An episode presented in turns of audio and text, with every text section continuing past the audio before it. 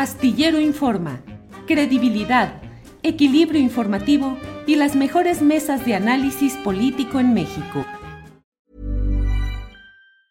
Ryan Reynolds here from Mint Mobile. With the price of just about everything going up during inflation, we thought we'd bring our prices down. So to help us, we brought in a reverse auctioneer, which is apparently a thing. Mint Mobile unlimited premium wireless. Ready to get 30, 30, bit to get 30, bit to get 20, 20, 20, bit to get 20, 20, bit to get 15, 15, 15, 15 just 15 bucks a month. So, Give it a try at mintmobile.com slash switch. $45 upfront for 3 months plus taxes and fees. Promo rate for new customers for limited time. Unlimited more than 40 gigabytes per month slows. Full terms at mintmobile.com. Hey, it's Ryan Reynolds and I'm here with Keith, co-star of my upcoming film If, only in theaters May 17th. Do you want to tell people the big news? All right, I'll do. it. Sign up now and you'll get unlimited for $15 a month and 6 months of Paramount Plus Essential Plan on us. mintmobile.com slash switch. Upfront payment of $45 equivalent to $15 per month. Unlimited over 40 gigabytes per month. Face lower speeds. Videos at 480p. Active Mint customers by 531.24 get 6 months of Paramount Plus Essential Plan. Auto renews after 6 months. Offer ends May 31st, 2024. Separate Paramount Plus registration required. Terms and conditions apply if rated PG.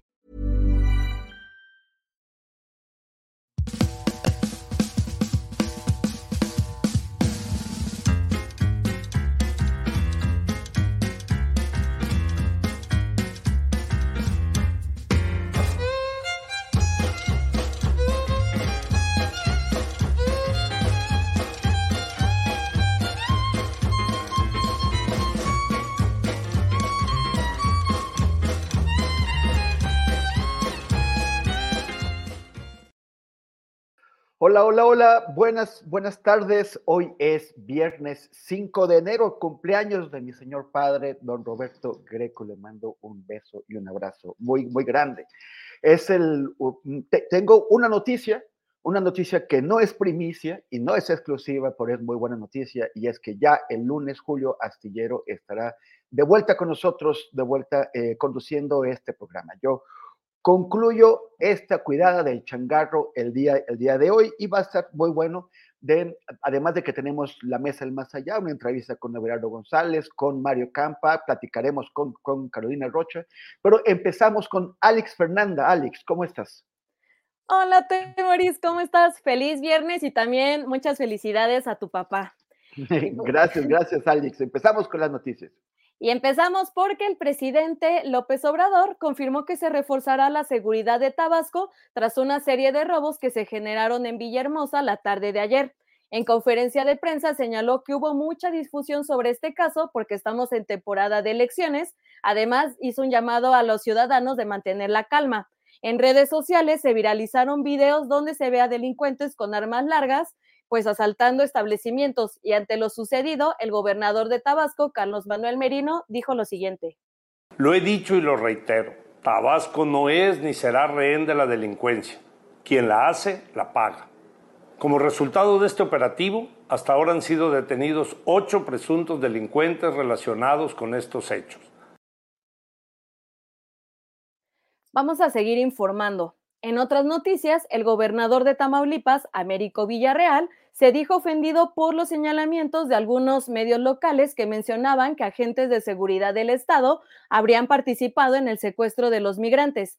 Además, informó que tres venezolanos tienen doble nacionalidad, pero que decidieron rechazar la ayuda consular de Colombia. Y agregó que se siguen con los interrogatorios a algunas personas que están siendo atendidas en el Instituto Nacional de Migración y en el DIF. Por otro lado, Rosa Isela Rodríguez, secretaria de Seguridad y Protección Ciudadana, confirmó que detrás de este evento los criminales querían extorsionar a la familia de los migrantes. Detalló que de acuerdo con los, con los testimonios de las personas, pues algunos de los familiares sí hicieron el depósito exigido. Mencionó que por instrucciones del presidente López Obrador, 850 efectivos de las fuerzas federales y tres helicópteros en la región van a reforzar la seguridad y continuarán con los operativos. En otro tema, este viernes el presidente eh, López Obrador celebró que la ministra Lenia Batres Guadarrama se integrara a la Suprema Corte. Desde Palacio Nacional se dijo contento de que jueces, magistrados y ministros surjan del pueblo para defender a los ciudadanos. Además, reiteró que se requiere un cambio constitucional para reformar al Poder Judicial. Vamos a escuchar. Se haya integrado Lenia Batres a la Suprema Corte. Pues es una mujer con principios, con ideales de lucha, incorruptible, verdadera defensora de la justicia, insistir en que debe de haber una política de austeridad de Estado. Eso me gustó de lo de Lenia de ayer. ¿Cómo es posible que un ministro que está obligado a cumplir con la Constitución esté violando la Constitución porque gana más que el presidente cuando el artículo 127 de la Constitución establece que ningún funcionario puede ganar más que lo que obtiene el presidente de la República. Se me hace ofensivo, está habiendo tantas necesidades, tanta pobreza, los que imparten justicia se sirvan con la cuchara grande. Y eso lo mencionó Lenia. ¿Qué significa que ella no va a cobrar eso? Finalmente, la Fundación para el Estudio de Seguridad y Gobernanza de Sonora dio a conocer que el Estado tramitó por primera vez un acta de nacimiento con género no binario. Boy Barraza, quien realizó el trámite para cambiar el género de su acta, es un activista que lucha por los derechos de la comunidad LGBTIQ. Fue el primer secretario de Diversidad Sexual de Morena en Hermosillo y actualmente es coordinador administrativo del Centro Regional de Formación y Docencia de Sonora. Remoris, Temoris, regresamos contigo, contigo y pues ya estamos listos para la primera entrevista. Se me trabó un poquito la lengua. No se lengua la traba, Alice.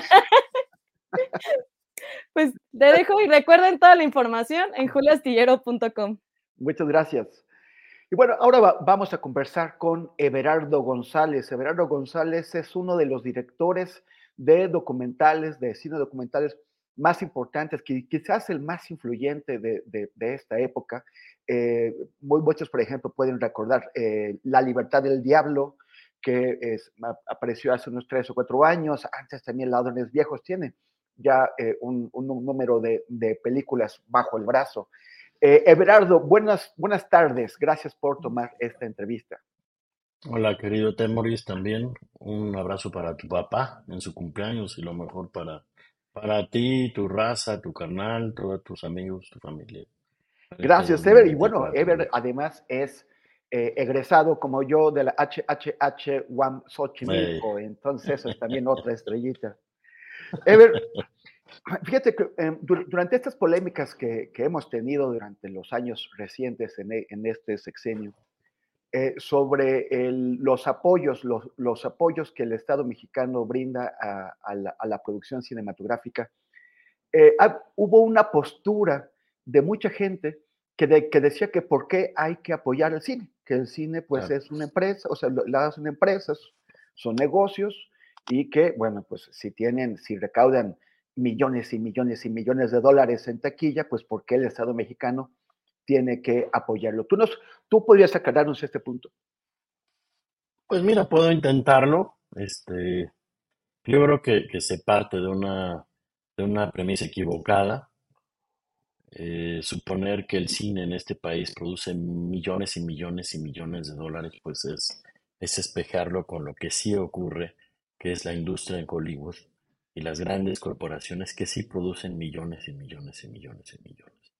La tradición cinematográfica en México después de los 40 o 50, pues digamos que lo, acerca mucho más al desarrollo cultural y artístico y lo aleja un poco del mercado. Eso también trajo consecuencias graves como alejarse de los públicos masivos, pero ha estado mucho más de, del lado de los aparatos formadores de cultura de los foros económicos. Pues, ¿no? no sucede así en Estados Unidos. Entonces, eh, igual que todo el desarrollo de las artes, si se deja simplemente al vaivén del mercado, pues colapsa, ¿no? O, o pierde un poco libertades, pues, ¿no? Porque pues el mercado, contrario a lo que se cree, pues no necesariamente permite mucha libertad, pues, ¿no? No necesariamente. Y entonces por, por eso la, la intervención del Estado es relevante. Y también, bueno, ahí hay una gran contradicción porque quienes creemos realmente en las políticas públicas con tintes sociales, pues creemos que el Estado debe tener participación en el desarrollo de la economía y de la cultura.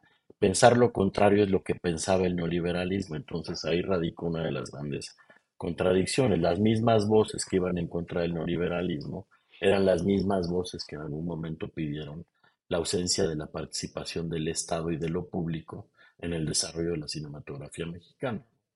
Entonces, bueno, pues ahí arrancan grandes de las rebatingas y contradicciones que nos tienen hoy, pues realmente repitiendo conceptos que no necesariamente expresan ni lo que deseamos ni lo que ocurre a veces, ¿no? Este, son, se vuelven neologismos prácticamente, muchos, muchos de las críticas o de los adjetivos con los que estamos viendo el mundo hoy, pues, ¿no? ¿Cuál es, qué, qué, es lo que, lo que pide la, la, comunidad cinematográfica? Durante esos años ha estado muy activa eh, eh, en, un, en, una, pues no sé si de confrontación, pero sí como contrapunto con la Secretaría de Cultura, con, con IMCINE, con algunas políticas que, que, que, se modificaron en el, en el sexenio que, que, está por terminar. ¿Qué es, ¿Qué es lo que pide? Fíjate, no, no sé la comunidad en su conjunto, pero sí de las voces con las que he conversado de algunos gremios, pues yo creo que, que por supuesto va a depender de quién, con quién lo converses, pero sin afán de ver un asunto muy fatalista para nada, yo creo que de inicio arrancó con algo equivocado, ¿no? Porque se pretendió en un, en un diagnóstico que nunca se presentó, eh, se partió de una falsa premisa desde, por ejemplo, la Secretaría de Cultura. Eh, se dijo en uno de los primeros foros para tratar de ver por dónde le entraba la cuarta transformación a la cultura, pues se, se, se confrontó con una falsa idea de que, de que el apoyo a la cultura se quedaba básicamente en tres colonias de la Ciudad de México. Y por supuesto, en un, en un momento en donde lo que se va buscando son enemigos a vencer, pues se puso a los creadores de ese lado de los que había que vencer. Entonces se polarizó de inicio, cuando además la comunidad cultural había tenido reuniones con Alejandra Frausto, secretaria de Cultura, para buscar lo contrario, ¿no? Claro, nosotros ya decepcionados de los recortes del 2017, creo que llegaron al 21% por allá. Claro, se esperaba otra cosa. Cuando, cuando de inicio se le dice a la comunidad artística y cultural que son una bola de privilegiados que prácticamente lo que hacen es entorpecer el desarrollo de, del país, pues se generó confrontación, pues, ¿no? Y nunca se entregó, eh, pues, no sé, el resultado de un diagnóstico, pues, ¿no? Eh, y entonces comenzó un falso debate porque en el fondo yo creo que la gran mayoría, me atrevería a decir, de, los miembros de la comunidad cultural queremos lo mismo, ¿no? También creemos en la descentralización, creemos en la inclusión y creemos en el desarrollo cultural como motor importante de la transformación del país, ¿no? Pero bueno, de repente eh, ocurrió que, que quizás nos vimos con uno de los periodos más acríticos desde el poder y desde la peligresía, te diría yo, ya ni siquiera de los seguidores, que ponían a cualquiera que osaba cuestionar las, las nuevas medidas del lado de la ultraderecha, casi, casi yunquistas, ¿no? Y cosa que no es así, pero generó, por supuesto, mucho silencio. Eh, ¿Qué ocurrió? Que claro que eh, por un lado vino esto y por otro lado eh, todo este diagnóstico que arrojó un estudio que había hecho Irmeréndira Sandoval, tristemente célebre y, que había que desaparecer los fideicomisos, pues no solo se desapareció el del FONCA, sino todos los mecanismos de producción como los teníamos entendidos, ¿no? Pero no se entregó nunca un diagnóstico o el resultado del estudio que dijera, por esta razón, estos fideicomisos tenían que desaparecer. Entonces, claro, ahí empezó mucho la confrontación, porque no es que fuera un mecanismo absolutamente infalible, pero sí permitía, entre otras cosas, la multianualidad y el cine no puede operar, por ejemplo, con criterios de fiscales, meramente fiscales, ¿no? Porque aunque el INCINE logró rescatar, eh, eso lo veo como algo bueno, por lo menos un mecanismo de producción para no solo la producción, la exhibición, el rescate este, del cine o la promoción del cine, pues su gran problema es que quedó muy a merced de las decisiones de Hacienda, la Secretaría de Hacienda, y eso va en contra del desarrollo creativo de las películas. El cine no puede operar solamente contra cortes eh, de años fiscales, pues, ¿no? Por poner un ejemplo.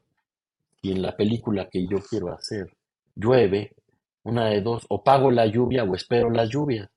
Y a veces, pues hay que esperar las lluvias, ¿me explico? O las agendas de actores, pues no dependen de los ejercicios fiscales.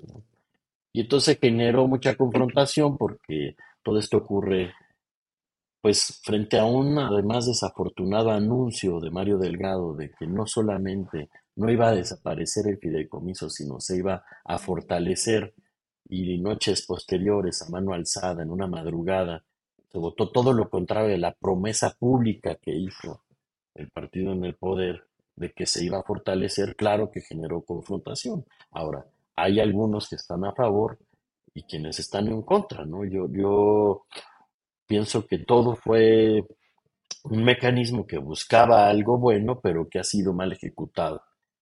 Y pues bueno, a las pruebas me remito, ¿no? Al extinguir estos mecanismos también de, de, pues de manejo financiero, pues pasó lo que pasó con los pagos atrasados a los trabajadores de, de Bellas Artes, los sistemas nacionales no reciben su lana mes con mes como históricamente fue, sino a veces el 15, a veces el 20, a veces el 25. El FOCINE a veces sí entrega los recursos a tiempo y a veces no. Eh, en fin, se generó un aparato burocrático muy complicado que, pues, que hizo muy, ha hecho muy ineficiente para algunos, ¿no? Este, pues el manejo financiero del recurso público, pues, ¿no? Eh, y eso pues generó confrontación al mismo tiempo, pues que veíamos como la cuarta parte del presupuesto destinado a cultura se iba a las obras de Chapultepec, que debiera ser una obra celebrada, pero que no deja de ser una obra centralizada, ¿no? Centralista, pues, ¿no? Y que pues no tendría por qué destinar todo el dinero, o por lo menos la cuarta parte del presupuesto, a Chapultepec. Y luego pues vino la pandemia, ¿no? este, no hubo realmente mecanismos de respaldo, tuvo que, desde el cine, tuvo que ser una alianza entre Netflix y la Academia de Cine para buscar dinero que ayudara a los trabajadores debajo de la línea de la producción mientras no se podía filmar. Entonces, pues eso, mientras por otro lado, yo veo una intención clara de, de la Secretaría de Cultura de visibilizar comunidades invisibilizadas, cosa que me parece justo, pero me parece que ha habido mala comunicación con el sector o con los gremios eh, y se ha generado confrontación en algunos, no te diría por supuesto que en todos, hay quien ve en esto que todo camina bien. Hay cosas que hay que celebrar, esto de la inclusión me parece que visibilizar a un montón de comunicadores o cineastas emergentes, por ejemplo, eh, eso es algo muy bueno.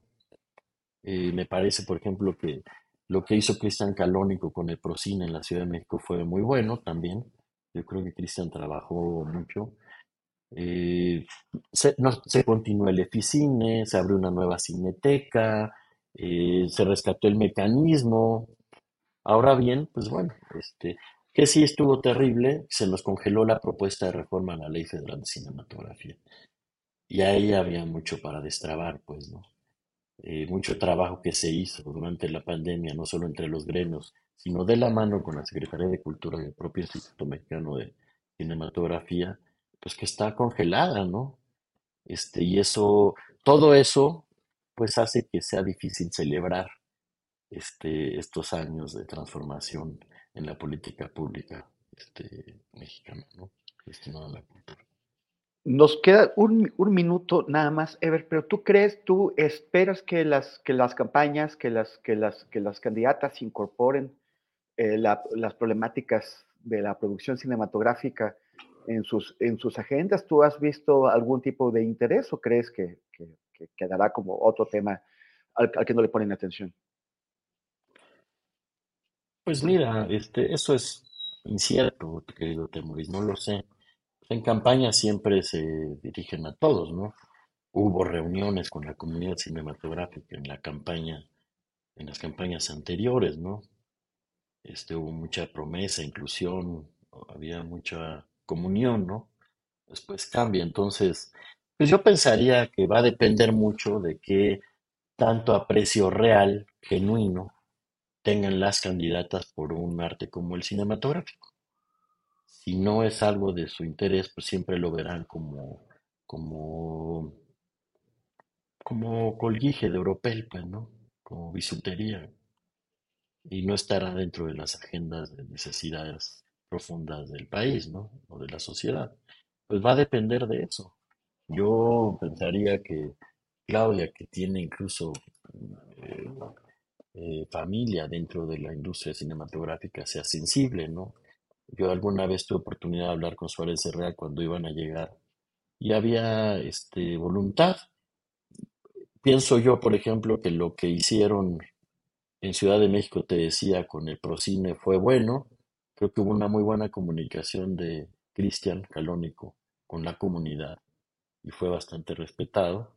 Y por el otro lado, pues de la mano de Consuelo Sáizar, que aunque tuvimos muchos roces eh, confrontación en su administración, pues no dejó de ser también un periodo que impulsó los festivales de cine, eh, renovó la Cineteca Nacional, se generó la red de cinetecas nacionales del país. O sea que por los dos lados podría haber esperanza de que sí sea un tema ah, pues, pues, más relevante de lo que ha sido en los últimos, en los últimos cinco años, pues, ¿no?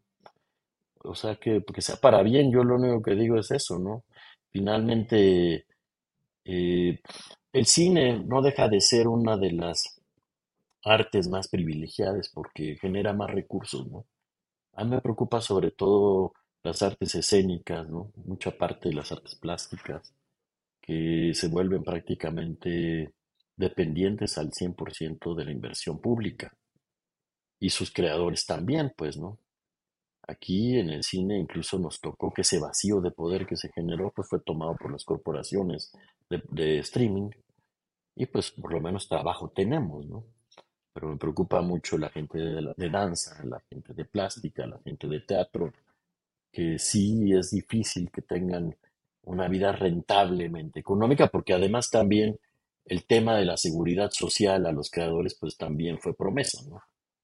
Este, no, no, no ocurre. Entonces, pues no, no somos tan privilegiados, somos un sector que cuando cumpla 65 o 70 años se va a ver en un problema gigantesco como se vieron personajes de la talla de Felipe Casals o Leruc, ¿no? Este, que, que, la vieron complicada, la vieron negra, ¿no? Este, la manera de ganarse la vida, gente buena que aportó al país, este, en fin, que dedicó su vida al desarrollo, al impulso de la cultura de este país. ¿no? Yo creo que no hay que perder la memoria histórica, ya que nos gusta tanto eh, recordarla. ¿va? Muy bien, Everardo González, te agradezco mucho estos, estos minutos de, conversación contigo. Muy feliz año. Te envío un, un abrazo. Un abrazo también a Julio en su espacio y muchas gracias, Temoris. Un abrazo, viejo. Gracias, Ever. Y ahora vamos con Alex Fernanda, que nos tiene preparada una entrevista con el politólogo y economista Mario Campa sobre cómo va a estar la economía en México en este año. Alex Fernanda.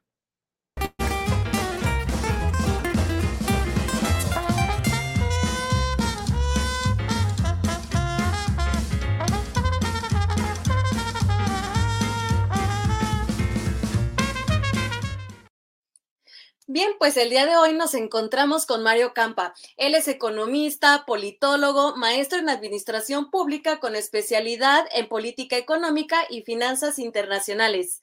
Mario, te doy la bienvenida al espacio de Julio Astillero y te agradezco por estar aquí. ¿Cómo estás? Hola, ¿qué tal, Alex? Buenas tardes, un gusto estar con ustedes. ¿Cómo le fue a México en materia económica? ¿Superó las proyecciones de inicio de año? Sí, fíjate que 2023 se antojaba para ser un año complicado, sobre todo por cómo le está yendo a la economía de Estados Unidos, ¿no? Donde finalmente dependemos en cuestiones comerciales de esta economía y pues todavía está llena de incertidumbre, ¿no? Eh, no hay claridad sobre si está en una fase expansiva o si se viene desacelerando. Incluso había temores de que hubiera una recesión en los Estados Unidos. Y ya sabemos que generalmente cuando le va a Estados Unidos mal, México eh, lo termina resintiendo. Entonces esos temores estaban en el aire, pero conforme fue avanzando el año, eh, nos, nos fuimos dando cuenta que los datos económicos venían mejor de lo que se esperaba, ¿no? Y esto se debe a diversos eh, factores em, y sobre todo tiene que ver con el mercado interno en general, ¿no? Uno de los sostenes en estos momentos de la economía es el mercado laboral o el sector laboral en general que está muy fuerte. Eh, por supuesto, el incremento al salario mínimo, em, la regulación en materia de outsourcing que eleva el reparto de la participación de los trabajadores en la utilidad de las empresas, el PTU, em, y otras reformas también, por ejemplo, con el TMEC en aspectos laborales. Todo esto contribuye a, que vengan subiendo los salarios de manera importante, bastante por encima de la inflación, esa es la parte crucial, y que además el empleo pues se mantenga eh, dando continuamente buenas noticias. En estos momentos, en noviembre del 2023, según cifras del INEGI y del ENOE, tenemos una tasa de desempleo del 2.7%, que se acerca a lo que los economistas eh, llamamos el pleno empleo, que es algo teórico empírico que indica que eh, básicamente toda la gente que quiere encontrar trabajo, salvo las que se están cambiando, que fueron despedidas en ese momento y están buscando trabajo y pronto quizá lo encuentren, eh, que, están encontrando trabajos, ¿no? Por supuesto, siempre hay un margen para trabajar más horas, eh, para encontrar un trabajo más de acuerdo a sus preferencias, pero en general habla bien que la tasa de desempleo esté baja en México, ¿no? Y por otro lado, eh, esto es también muy importante, vemos un sector construcción muy fuerte y aquí se debe a varios motivos, pero en general lo podemos dividir en dos, dos pistas, la pública y la privada. En la pista pública tenemos eh, proyectos eh, que vienen impulsando la construcción y en general la producción industrial de manera importante.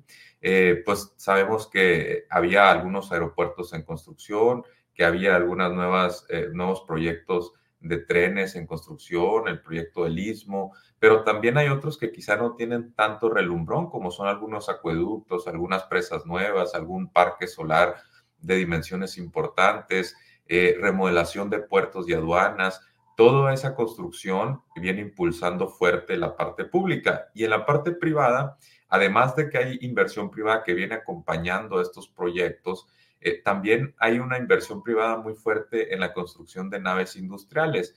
Em, por ejemplo, en Nuevo León y en algunos estados de la frontera norte se están dando récords y, y tasas de crecimiento de, de metros cuadrados de parques industriales, naves industriales, eh, en, los dobles dígitos, ¿no? Crecimientos muy fuertes.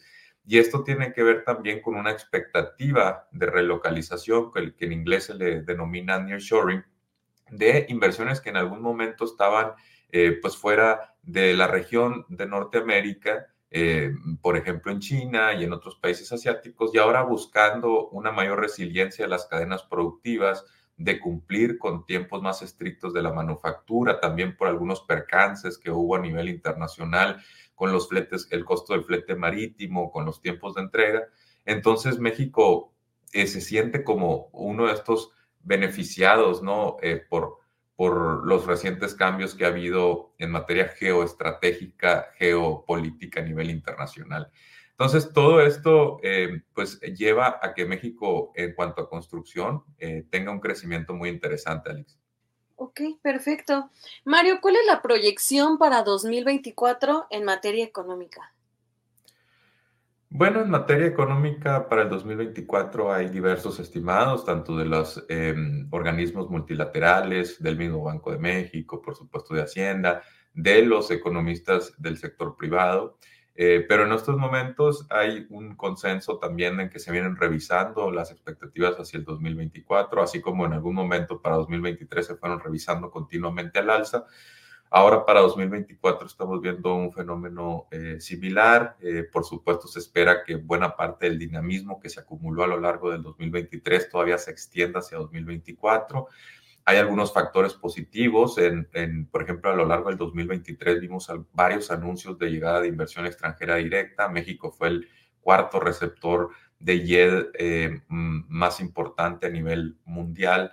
y, y, esa inversión pues irá llegando conforme vaya avanzando el año. Por otra parte, también el presupuesto de la Federación para el 2024 contempla pues una expansión de la inversión pública, eso también puede ser eh, un, detonante de crecimiento. Y hemos visto un consumo privado fuerte a partir de lo que comentaba anteriormente, de un mercado laboral sólido y un incremento salarial en términos reales eh, positivo, eh, pues esto está brindando eh, confianza del consumidor y empresarial alta, es lo que estamos viendo en los indicadores de INEGI para estándares históricos mexicanos, es, una confianza alta tanto del consumidor como del empresario y todo este ambiente pues eh, ha creado eh, unas cifras interesantes también de crecimiento del consumo privado por encima del 5%, que para estándares mexicanos también resulta elevado.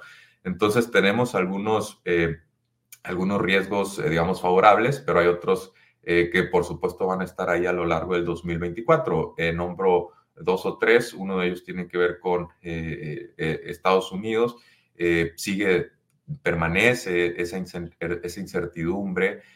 hay algunas variables que empiezan a recuperarse en los Estados Unidos y es positivo que no haya entrado en recesión cuando se esperaba que sí lo hiciera.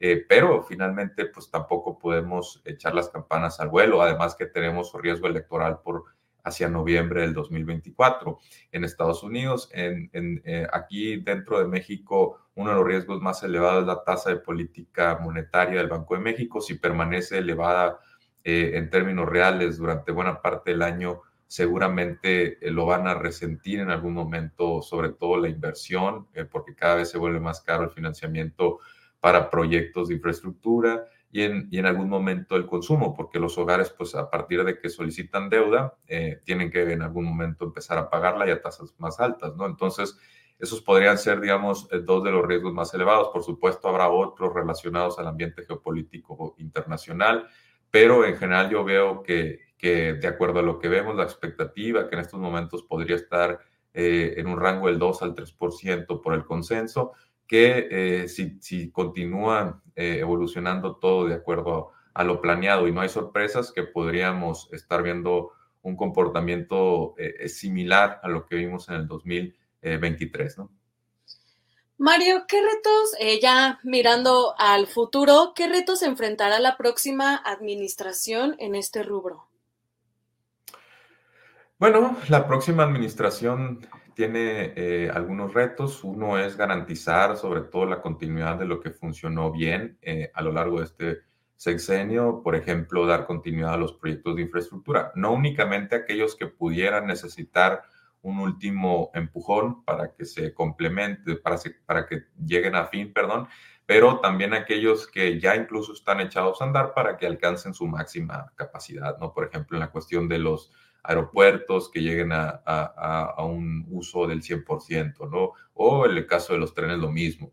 Eh, esta parte, pues dar continuidad a lo que ha funcionado bien. Eh, otras cosas que han funcionado bien, por ejemplo, es la política salarial, dar esa continuidad. Em, eh, garantizar la autonomía del Banco de México, esa parte es muy clara, ¿no? Otros riesgos em, que se tienen que considerar son las cuestiones que tienen que ver, por ejemplo, con eh, garantizar que las finanzas públicas permanezcan sanas a lo largo de los siguientes años. Siempre es un motivo de atención eh, el garantizar que las pensiones en particular o en el caso de Pemex, por ejemplo, que sigan operando pues de manera regular y en ese sentido pues continuar esfuerzos de recaudación si no se quiere optar por una reforma fiscal eh, de un solo momento, al menos sí durante los seis años ir haciendo pequeños eh, grandes esfuerzos de incrementar la recaudación, sobre todo de manera progresiva. Y progresiva no quiere decir paulatina, sino que grave con tasas más altas a los, a los que más tienen, ¿no? A los que más pueden aportar, que contribuyan más. Eso sería uno de los retos. Eh, otro de las áreas de oportunidad que yo veo para el siguiente eh, sexenio es ahora que ya hay algunas de estas obras de infraestructura construidas ya, quizá haya que buscar hacia otros lados para garantizar eh, pues proyectos de inversión, siempre procurando que haya un equilibrio regional como se buscó en este gobierno, con por ejemplo, con el impulso al sureste mexicano. Y ahí podrían, hay, hay varios candidatos. Uno es, por ejemplo, continuar con eh, eh, los trenes, pero ya en otras vías, ¿no? Se hablaba, por ejemplo, de, bueno, el, tren México-Querétaro es, es, uno, pero algunos ramales o extensiones de ese tren, y así para otras partes de la, de la República. otro proyecto interesante eh, pudiera ser reactivar el mercado de la vivienda en México por diversas razones que tienen que ver con el que se cruzó la pandemia y se suspendieron, por ejemplo, las obras residenciales durante algunos meses, que en estos momentos hay tasas de interés que no son las más eh, propicias para sacar una hipoteca, que tradicionalmente México ha batallado, por ejemplo, con aquellos que no tienen un empleo formal para eh, solicitar un crédito de vivienda. Eh, por diversos motivos, también por en algún momento una mala planeación, que se construyeron casas en zonas muy retiradas de los centros de trabajo, casas particularmente del Infonavit, todo eso y, y, que no se ha impulsado, por ejemplo, un mercado real de arrendamiento, ¿no? Planeado, controlado, etcétera, todo eso pudiera, eh, eh, digamos, darse un giro de tuerca para en el siguiente sexenio dar un buen impulso a la vivienda en todo el país, en particular en aquellas zonas más rezagadas, ¿no? Esos son tan solo dos áreas de oportunidad, pero habrá otras, ¿no? Por ejemplo, el caso de impulsar eh, distintas fuentes de energía, pero en particular las limpias, ¿no? Con mucho énfasis en las limpias eh, también en, buena parte del país sigue habiendo problemas de agua, entonces garantizar el suministro de agua con obra de infraestructura. Esos son algunos de los retos que sin duda va, a tener eh, el siguiente eh, presidente o la, siguiente presidenta, pero yo creo que en general se deja una situación favorable donde van a seguir llegando inversiones extranjeras, donde la inversión nacional tiene una confianza alta, donde hay un sector laboral fuerte, sólido, hay un consumo privado que viene eh, creciendo incluso y unas finanzas públicas en este momento sanas y una deuda totalmente eh, controlada, ¿no? Eso sería lo que deja eh, la herencia, digamos, de esta administración en temas económicos. Mario Campa, politólogo y economista, antes de darte las gracias por haber estado aquí y también para preguntarte por tus redes sociales, ¿qué consejo le darías a nuestra audiencia? Que pues bueno, vamos a empezar un nuevo año, pero para que lo inicien con el pie derecho. Eh, bueno, en términos, digamos, microeconómicos, ¿no? Que se suele centrar más en el individuo, en la familia, etcétera, más que en cuentas nacionales, que eso sería parte de la macroeconomía. Pues sobre todo en estos comienzos eh, del año, lo más importante, pues es eh, digamos, garantizar o, el empleo, ¿no? Esa parte siempre es importante, tener una fuente de ingresos siempre va a ser, eh, pues, eh, una manera de, tener estabilidad. Y, por supuesto, eh, cuando hay un ambiente donde puede haber tasas históricamente un poquito altas, un ambiente inflacionario también, pues cuidar un poquito, por supuesto, lo que tiene que ver con, con el gasto, pero sobre todo con lo que tiene que ver con la deuda, ¿no? Este, eh, el uso de tarjetas de crédito, por ejemplo, si, si hay tasas de interés elevadas, pues hay que tratar de limitarlo para que los intereses no se salgan de control, ¿no? Pero eso sería ya desde el punto de vista individual, por supuesto, cualquier analista financiero eh, eh, o cualquier economista sabe que las circunstancias individuales varían, ¿no? y no es lo mismo darle un consejo a una persona que está, digamos, eh, egresando de la universidad, a alguien que está por casarse o tener un hijo, a alguien que está por retirarse, ¿no? afortunadamente también para las personas que están próximas a un retiro, es decir, en la edad ya de 60, 65 años, eh, por primera vez hay una pensión no contributiva que alcanza a cubrir eh, la línea de, pobreza, al menos las, rurales, ¿no? Y está cerca de las urbanas. Entonces, eh, hay, cierta tranquilidad en ese sentido, pero habrá otras formas, ¿no? De prepararse para el retiro. Perfecto. Mario, pues muchísimas gracias. ¿En dónde te puede encontrar la audiencia? ¿Cuáles son tus redes sociales? Eh, me pueden encontrar en X, en la red social antes llamada Twitter, bajo la arroba Mario-Campa, como dice mi nombre, nomás con un guion bajo, como están viendo en pantalla. Y bueno, pues Alex, agradecerte eh, la entrevista y desearle a la audiencia un, buen inicio próspero del 2024 y que sigan pues eh, pendientes, que siempre hay algo de noticias en el panorama nacional e internacional. ¿no? Mario, muchísimas gracias por habernos acompañado y te mandamos un abrazo muy fuerte y que tengas un muy buen inicio de año. Gracias, Mario. Igualmente, hasta luego, hasta la próxima.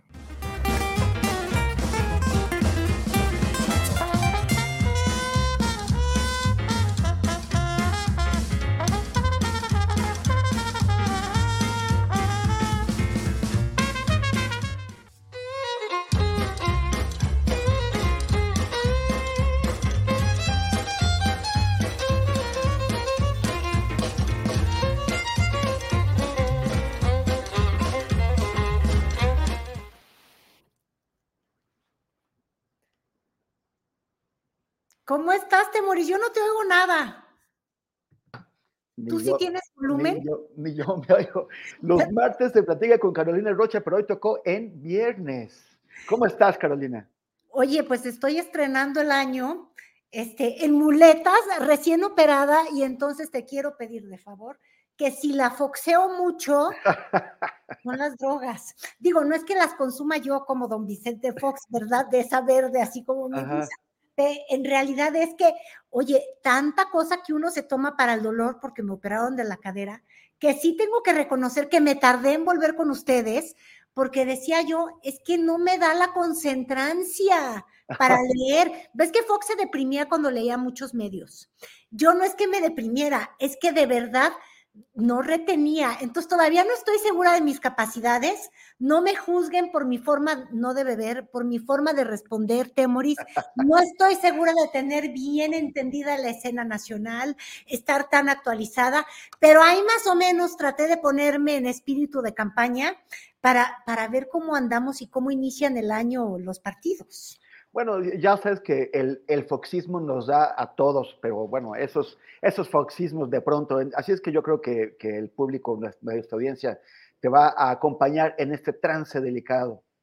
Exactamente, yo espero que sí. Oye, y por cierto, ¿eh? ¿Viste que regresó ya a las redes sociales, don Fox? Ay, ay, ay. Ya tuiteó, le volvieron a, a, reinstalar su cuenta, deberíamos de ahorita o alguien espiar de nosotros en los estos. Este, ya la había regresado, yo lo verifiqué hace unos días, este, recuperó la cuenta de X que con toda malasaña presumía a Samuel León de Nuevo León que él, por su amistad con Elon Musk, se lo había quitado la cuenta por andar de imprudente y molestando a la candidata reluciente que tienen allá en Monterrey, que además, por cierto, eso no estaba en la escaleta, Temoris, pero fíjate lo que son las cosas. Eh, le están asignando unos excedentes de dinero eh, al DIF que maneja ella, ¿ves? Entonces, ella va a manejar nuevos recursos y manejar también una campaña nueva de lo nuevo en Nuevo León, que me imagino que esperan el movimiento ciudadano y que los lance y los impulse a pues al estrellato y al segundo lugar que tanto anhelan tener por encima del PRI, PAN y de todos los desprestigios de los partidos viejos, como ellos bien señalan. Y pues nada, ella lo va a hacer con mucho recurso público, obviamente, y recurso intelectual, me imagino también. Oye, pues se están armando con lo mejor que tienen, porque también ya están lanzando a Dantman, ¿no? Bueno, es que Dantman salió, ¿lo viste con su capa? Y su anuncio tan ridículo. Yo tengo que reconocer, ya ves, hay cosas que, que, que, las drogas para que me quitaran el dolor de la cadera no me hicieron perder. De hecho, reí como loca cuando lo veía yo con su capa ay, viene, va a regresar. Yo decía, Dios mío, Marcelo, Marcelo está prendido de una lámpara, va a poder ser candidato a la presidencia. Su anhelo de tantos años, pero no. El que regresaba y con voz de hombre, porque ya creció, era nuestro niño Yuawi. Ya, sí, Yuawi, pero no lo, no lo he escuchado, ¿Ya le, ¿ya le cambió la voz? Pues claro. Es, eh, mira, no necesariamente Movimiento Ciudadano crece, pero que el niño cantor les creció, pues les creció. Ni modo, no hay pildorita de quédate chiquito, ¿verdad? Entonces dio el estirón, ya es un adulto, em, no, tampoco está, no sé si está en edad de votar, es algo bien importante que tenemos que indagar, pero el asunto es que ya salió con su ukulele, ya cantó, porque lo que sí tiene esa campaña es ritmo. ritmo en los jingles, ritmo en el Spotify. No sé si ritmo para crecer, ¿verdad? No, no como la de Xochitl, que como que se nos ha estado quedando atorada en las encuestas, de eso vamos a hablar el día de hoy, pero, pero ritmo traen. No sé si alcance. Pues mira, tienen a Dankman, tienen a Niño Joawit, tienen eh, eh, a Mariana. Ya, ya es toda una, todo, un, todo un pelotón ahí. Eh. Ay, mira qué bonito que nos lo consiguieron. Y sin sonido, porque si no nos van a. Ah, no sé si ellos cobren derechos de autor. Ahora, lo que sí te quiero decir es que, mira, no me digas que no creció. Ya creció, ya creció. La barba. El Jenny Fosfo, para que veas que la evolución llega hasta con nuestro niño Yuawi cantor, ya trae el, el fosfo, el paliacate, o sea, uno uno en la Wirrárica, si es la Wirrárica, sí. sí. porque Raramuri en Chihuahua. Son los, son los tarahumaras, sí. Exactamente, a mí me puede estar, me puede estar fallando. No, ellos no, ellos no son tarahumaras, ellos son justamente, este... No, los, los, los, los Raramuri son, son los tarahumaras. Exactamente. Y ellos están en la Wirrárica, que es Huichol, ya. Ajá. Ya ves, yo me quedo clavada entre pero llega. Dado y eso, pero, pero drena el cerebro. Se tarda, pero llega. Exactamente, nadie me va a poder acusar ni de fusismos ni de sochismos. Este, me cayó el prompter y lleva mi madre, no, todavía no, no, mi querido. en fin, oye, pero te decía yo, ¿cómo empiezan los partidos? Mira, Morena empieza este año, pues como siempre le ha dado, en pleito, dividido, eh, este, molestos de pronto los ultras, los ultras de la izquierda contra los prácticos de la, pues sí, los más prácticos del ala, pues, ¿qué te podré yo decir? Monrealista, ahora ya podremos agregar un ala janquista, eh, una, una ala clavadista por las maromas que se pueden dar. La corriente tricolor. Exactamente. De, la, 4T. Ay, me encanta que sí la hayas bautizado. Es tricolor, pero también es tricolor azul crema, ¿eh? Tampoco nos hagamos güeyes, porque fíjate, el día, los, eh, el, el, arranque del año, vimos a Claudia Chainbaum con Don Corral, que fue gobernador, pero gobernador bajo las siglas del PAN. No nos hagamos aquí como que no entendemos que, que, que, que Don Corral es del PAN pero ya le dio por la morena y entonces así comenzó el año. De hecho, el primer estado que visitó este, Claudia Chainbaum fue un estado panista, porque yo creo que, fíjate, como estrategia no está nada perdida. Hay que ir a buscar votos allá donde, donde la oposición es mayoría. Yo creo que Claudia Chainbaum este, arranca el año pues con una morena muy unificada a la hora de quién iba a ser su candidata, no hubieron rupturas, este, están buscando a convencer a quienes no están con la 4T y lo hacen en el estado de Chihuahua, dominado por Maru Campos, y quien más la odia y la detesta y la quiso detener, pero no pudo, fue Javier Corral, que pues entonces ya dio el brinco. Entonces, tenemos a los panistas, tenemos a los tricolores, porque tenemos a Rommel Pacheco, que ya le dieron la alcaldía de, de, Mérida. Ay, tan bonita que es Mérida. Ay, Dios mío. Y él, fíjate, yo no sé, pero el año pasado anduvo haciendo campaña justamente para ganar simpatías en, en, la cabecera, pues justamente de, de, Mérida. Y yo no sé por qué. Y él empezaba haciendo fumigaciones. No, sé si es que quieran matar a los parásitos, a los chapulines o algo así, pero así es como arrancaba Rommel Pacheco. Y obviamente hay un ala, como decía yo, muy conservadora que ha estado subiendo tweets, ataques que podríamos, yo no sé si vincular directamente con, con Jesús Ramírez Cuevas, el, el vocero del presidente, pero bueno, son, esto, son es esta especie de maquinaria muy organizada que se tiene en las redes sociales, eh, muy cercanos a la 4T. Yo les compartí en, la mañana unos, algunos de los tweets, mira, ahí con el Sergio Mayer, que es la casa de los famosos, que además a Sergio Mayer le andan refrescando la memoria porque él ya había dicho, él fue diputado por Morena. Así es. No pudo repetir porque la verdad es que no ganó las simpatías como para repetir. Este, Pero ahora que tuvo tanta popularidad en el show, en el reality show este de la Casa de los Famosos, pues Mario Delgado ya lo llamó y ya fue uno que otro evento. Y entonces, este, hay toda una ala muy molesta que dicen que Morena no se puede ser tan práctico, ¿no? Que yo creo que es el mismo grupo que estuvo muy en contra de la, del ascenso de Omar García Harfuch, ¿te acuerdas? Hacia la Ciudad de México, a la Catrina norteña. Ay, Dios mío, ya estoy tan fregadamente este, ciega. Mira, traidor de Sergio Mayer. Es que ahí en esa entrevista que dejamos en Frizz, este, le recordaron a Sergio Mayer que llegó a un nivel de soy práctico tan, soy tan práctico y me gusta tanto el poder que dijo que no importaba el partido, que cualquier partido era lo mismo porque todos se parecen. Yo he de confesarte que coincido. Todos se parecen porque todos tienen panistas, todos tienen priistas, todos tienen este, chapulines.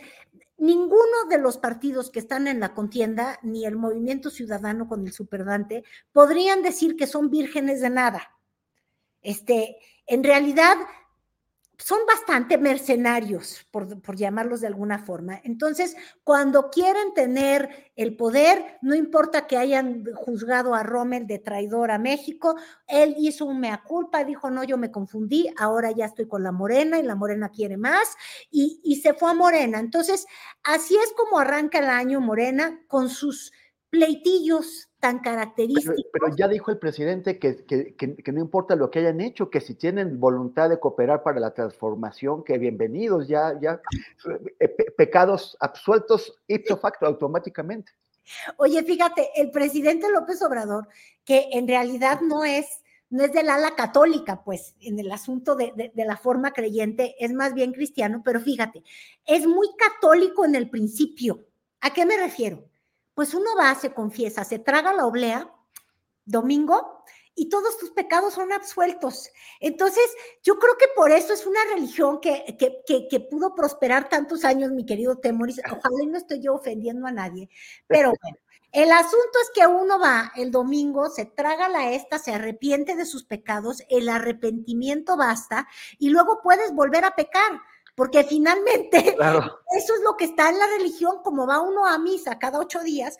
Entonces, pues sí, los que pecaron en el pasado van, se purifican en Morena, ya si vuelven a pecar ya va a ser otra pero Antes de, pero antes de la hostia, recuerdas que eh, hay confesión y ah. aquí no hemos sabido de nadie que confiese. No, lo que pasa es que se confiesan con Andrés Manuel. Bueno, o sea, ya si los acepta, si los acepta el presidente López Obrador, pues ya, ya con eso, porque todos estos que ahí vemos, como el propio Rommel o como Sergio Mayer o como los janquistas, la verdad es que lo que sí tienen en común, aparte de que dicen que son 4T, es que muestran una adhesión a los principios del presidente López Obrador, este, muestran sus simpatías, se clarifican los pecados, si antes le mentaron la madre, ya que importa, la realidad es que están en Morena y que quieren algún cargo en particular o hasta no lo quieren. Yo no sé si tú viste las entrevistas del día de ayer de Adrián Rubalcaba. ¿Qué, hizo, qué hizo el, muy el, jefe, el jefe mafioso de, de, Coajimalpa? El jefe mafioso de Coajimalpa. Y mira, y que, además trae una alianza con la Sandra Cuevas, que es la otra, este, en Cuauhtémoc, que por cierto ya le avisó a los del PRIAN, Rede, mira, ya se me va a olvidar el pequeño apellido, el chiquitito, este, que ellos no pueden sin ella, que ella ni los necesita, ¿eh? que porque ella ganó esa alcaldía y que ellos la necesitan a ella para poder ganar cualquier cosa, o sea, la alianza opositora que se equivocaron. Pero bueno, Rubalcaba decía, yo ya avisé que sí quiero apoyar a, a doña Claudia, no me han ofrecido el cargo, no es que lo necesite, pero pero no me lo han ofrecido, ¿eh, Claudia? Y le mandó el mensaje así abierto. No me han dicho nada. Todo ha sido informal. Y de hecho hasta le pidió unos tenis a Mario Delgado, que por andar de bocón había dicho que lo único que le iba a mandar a Adrián Rubalcaba, ahora que se había brincado al, al lado bueno de la historia, era unos tenis morenos, no fosfo fosfo, para que pues empezara a caminar por la ciudad pregonando y llamando el voto este, a favor de la 4T, porque pues tú sabes, en la Ciudad de México en el 2021 lo que no les fue es muy bien, pero ojo, estas fugas que tuvo pues el tabuadismo o el migranismo, ya por decirlo, por llamarlo de alguna forma con eso de que los migrantes también ya están en la Ah, sí, sí, campaña, sí, claro. este, azul de, de, de- de Taboada, bueno, pues que lo único que, que- que- que se requiere finalmente es a los que saben operar el voto. Y Rubalcaba, podríamos decir que fue operación. Y Sandra Cuevas, que habla de sí misma en tercera eh, persona, dice que opera el voto. Yo hasta ahorita no estoy segura que es Sandra Cuevas o que es Monreal, ¿eh? Y Monreal ya está del lado de Paca. O sea, Pero, pero tú crees que Monreal eh, de- está contento con su, con su decisión de, de poner a Sandra Cuevas ahí? O sea, ¿no le, no le salió muy complicada la, la jugada? Pues mira, le salió muy bocona la jugada de entrada y luego lo negó. Y no lo negó tres veces, pero no sé si te acuerdas que en su conferencia cuando decía que le iban a caer huevos encima, literal, ¿eh? aquí no hay ni albur ni grosería, que le iban a estrellar los huevos a todos los que se atrevieran a hacer campaña en la Cuauhtémoc. Y salió una señora con su cajita de huevos, este, que porque ella mandaba ahí que ese era su imperio, y pero no se fue a ningún lado. Este, en esa conferencia ella dijo que ella sí quería mucho a Monreal, pero que ella no era su hechura, que no le debía nada, que la fregan. Entonces yo creo que eso a Monreal le cayó un poquito en, en, en los blanquillos justamente de esos que andan estrellando, porque dijo, oye, yo hice a la criatura y ahora la criatura me anda negando, pero así pasa cuando le crecen, ¿cómo es la expresión mexicana de cuando te crecen los... Al, al dueño del circo le crecieron los, los enanos. es- Exactamente, fíjate, digo, yo no sé cuánto mida doña Sandra Cuevas, que no vaya a pensar que me la estoy ofendiendo, pero bueno, eh, Sandra Cuevas ha salido tremenda porque, como tú sabes, de escándalo en escándalo, pero lo que sí hay que reconocerle, mi querido Temoris, este, es que en este último año, los escándalos más que ser, pues cuando se daba de golpes con los policías, ¿te acuerdas en la alcaldía de Cuauhtémoc? los, los abofeteaba, más que dar- darse de golpe, los, le- les, daba sus cachetadotas, ¿no? les daba las que así como que nos salió bien eh, me- echada para adelante, bien así como tepiteña, como luego ya dice que es, y no estoy ofendiendo a los tepiteños, sino que entrona y echada para adelante, este, pues todos esos escándalos, ¿te acuerdas? La ropa tan cara, los billetes en las, en las pelotitas, La alfombra roja. la alfombra Pero- roja, no, no, no, todas estas cosas que sí decías, qué locura, el poder le está sentando muy mal y la marea y la puso en un tabique muy mal. Yo creo que ella comprendió que podía voltear el, el- el discurso hacia ella y cuando tú haces búsquedas ahora de, de, de Sandra Cuevas, no necesariamente vas a encontrar eso, vas a encontrar la historia de amor que se fingieron entre... Este, yo le digo Rubaltanga, pero es que porque se tanga dentro No, de- pero esa es la de, la de Mayer, ¿cómo? No, no. no, no, es que fíjate, ya ves, Temoris, luego tienes que hablar conmigo, que soy una acompañante profesional. Hizo entrevista, ¿no viste la entrevista de Adrián Rubalcaba en bata, así de Mauricio Garcés, y luego en la tanga metióse adentro de la, del jacuzzi así entrevistado? Oye, bueno, vi a, vi a Gerardo Fernández Nor- Noroña en, en También toalla, en su, en, saliendo del baño. Bueno, pues ya. Cada quien gana votos como puede. Entonces hay unos que enseñan de más. Pero bueno, ellos enseñaron un romance, que la verdad es que no es romance, porque hasta donde yo entiendo, don Adrián Rubalcaba tenía una novia, este, de hecho, casi recién salida de la preparatoria, la chamaca joven, este, muy, muy, este, la generación millennial, pues, este, y según yo, ahí en eso andaba, pero ellos hicieron un reality show de una historia de amor y demás, y le han dado un poco la vuelta a toda esta escandalera que tenían, porque el mismo también Adrián Rubalcaba, que ahora te, digo, ahora en las redes todo el mundo lo ama porque ha sido divertido, se metió con la tanga, este, eh, cuando están en campaña son simpatiquísimos, es lo que te Sí, quiero decir, pero los dos tenían la fama de estos caracteres, híjoles, súper explosivos. ¿No te acuerdas también de Adrián Rubalcaba con vestido de militar? Sí, claro. No, bueno, no, ¿no te lo acuerdas cuando, cuando, se, cuando salió esa, esa foto junto con el líder de una banda mafiosa que se llama Los Claudios y la photoshopeó? Y, los, y en el periódico Reforma se, se la pasaron bien mostrando el mal Photoshop, así como señor, consígase un técnico más, más decente, ¿no? No, bueno, pues que Reforma ya hace sus cosas siempre, pues ya que les podemos decir. Pero bueno, ya hablamos de, de Morena y ya podemos pasar a los temas de las encuestas. ¿Tú le crees a las encuestas? O sea, esto ya es como creerle a Madrazo, ¿te acuerdas? Bueno, Madrazo tampoco les creía, ahora sí, de veras, antes les creía.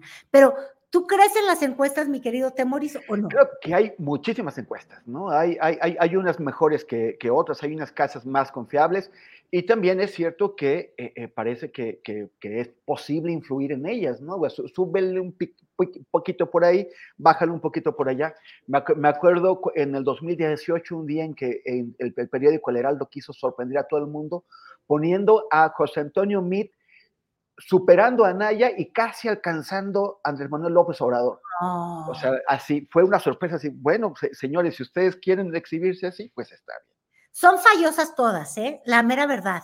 Yo no es que le crea a las encuestas, porque sí, como tú muy bien dices y con manera elegante, pues como que se dejan cucharear y eh, comprende por cuchara lo que tú quieras comprender. Puede ser con, con pesos, con dólares, con bitcoins. El asunto es que puede haber ahí una moneda de cambio.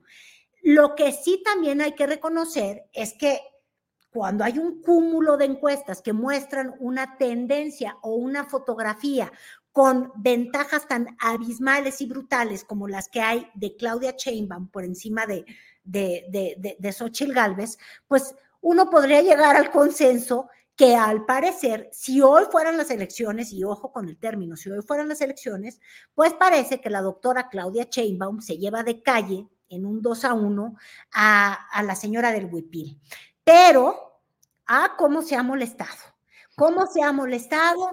Está furiosa, dice que han cuchareado a todas, que todas son pagadas, y ya la misma Tatiana Cloutier en una entrevista con Mario Delgado le fueron a decir, óyeme, no, la única que tiene un encuestador de cabecera trabajando con ella, porque tú, tú lo sabes, la encuestadora que está con Ciro Gómez Leiva, este, una que hacen de Facebook, cuyo México, y que empezó en Facebook, que tiene a un tal Aldo Campuzano trabajando directamente, porque sí trabaja en el equipo de, de, de, de Xochitl Galvez, este, pues sería la única encuesta que realmente está así fuera del closet diciendo, uh, uh, uh, yo soy xochilista, y entonces pues que así le respondieron a, a, Xochitl que ha vivido. Ya olvídate tú des, desmintiendo las encuestas, Temoris. Esto es lo grave del asunto que yo honestamente creo que es hasta de sentido del humor.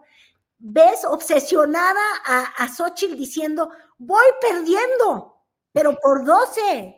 No inventen, no exageren, son 12, no 30 puntos. Entonces, imagínate tú la lucha por, por perder, pero con mayor o con menor dignidad. Pero bueno, así se andaban mofando Tatiana Cloutier y este y, y Mario Delgado, te digo, se, se, el cerebro me anda funcionando lento. Pero Arturo tiene por ahí un byte, yo sé que yo lo mandé. A, a ver, Arturo Santillán, ¿A quién le pagas encuestas? Pues a nadie. A habría, habría, que preguntarle a las casas encuestadoras si, si Morena les paga. No, la verdad es que hay una coincidencia, Tatiana, en lo que hemos visto en los últimos tres meses, cómo se consolida eh, Claudia Sheinbaum en las preferencias y cómo pues la otra candidata no logra levantar. Y ya hay una diferencia de dos a uno, prácticamente es un consenso fíjate, en todas las... De dos a uno, fíjate. Pues mira, si, si, si, la bruja del cuento tiene su espejito, espejito que le dice que es, que es bella, pues también Xochitl Galvez tiene derecho a tener su México Evalúa. Pues sí tiene derecho, nada más que yo el otro día lo decía, ay, la gente cómo se me puso ofendida. Mira, yo creo que de los propósitos de Año Nuevo de muchas personas debería de ser no ofenderse tanto. Es que hasta la información molesta ya últimamente. ¿eh? Uno va y cita las encuestas, o sea, ni siquiera digo le creo o no le creo, citas y dices, bueno, al parecer en el consenso de todas hay varias cosas que hay que señalar. Una, que no ha crecido Xochil Gálvez desde que se lanzó como que ella era este pues el fenómeno, ¿te acuerdas que le llamaban el fenómeno? Claro, sí, sí, sí. Que, que, que, Andrés Manuel estaba muerto de miedo, de Claudia Sheinbaum también. Bueno, el fenómeno no llegó ni a tormenta pinche tropical, perdón, pinche, pero es que de verdad no ha levantado en ninguna de las mediciones. Yo creo que ni siquiera en la de, en, en las de ella del espejito de la, de la Blancanieves que, que tú dices. Y otro factor que yo señalaba y que, ay, cómo se me ponía ofendida la gente, ya no se ofendan. yo decía, bueno, es que Xochitl, que no pelea las encuestas, que más bien pelee la carrera y que trate de hacer una campaña con un mensaje claro, Temoris, porque está a punto de cometer y hacer un Marcelo. Y ya vimos cómo le fue a Marcelo, perdió todo el capital que tenía. Entonces, yo sí creo, Marcelo tuvo el error de empezar a pelearse con las encuestas en vez de pelear una contienda y tratar de subir en ellas. Entonces, ¿qué es lo que pasó? Que cuando la brecha es tan grande, digo, ya caes en lo ridículo. Entonces, yo es lo que estoy diciendo, que Xochitl no, come, no haga el ridículo. Este, no dudo que, que hay cosas que denunciar. Es decir, claro que Morena este, tapizó al país de espectáculos con es Claudia. Digo, tú te tienes que acordar, digo, es, eh, ibas yo, me acuerdo, iba a cualquier estado de la República, a Chiapas, a, Jalisco, a Nuevo León, haciendo coberturas de reportajes, veías la cara de doña Claudia hace dos años. Claro que se debe de denunciar eso, pero no quiere decir que dejes de hacer tu trabajo de crecer en las encuestas y es algo que no ha hecho este Xochil Galvez. Y yo creo que esto se debe a que trae un, un mensaje muy confuso, Temoris. O sea, para ti, a ver, esto es a bote pronto. Si yo te digo Claudia Chainbaum, ¿cuál es el mensaje de su campaña? Pues que, es la continuidad, que, es la, es la, es la 4T recargada, ¿no? Exactamente, 4T recargada, segundo piso, ves que habla todo, y 4T.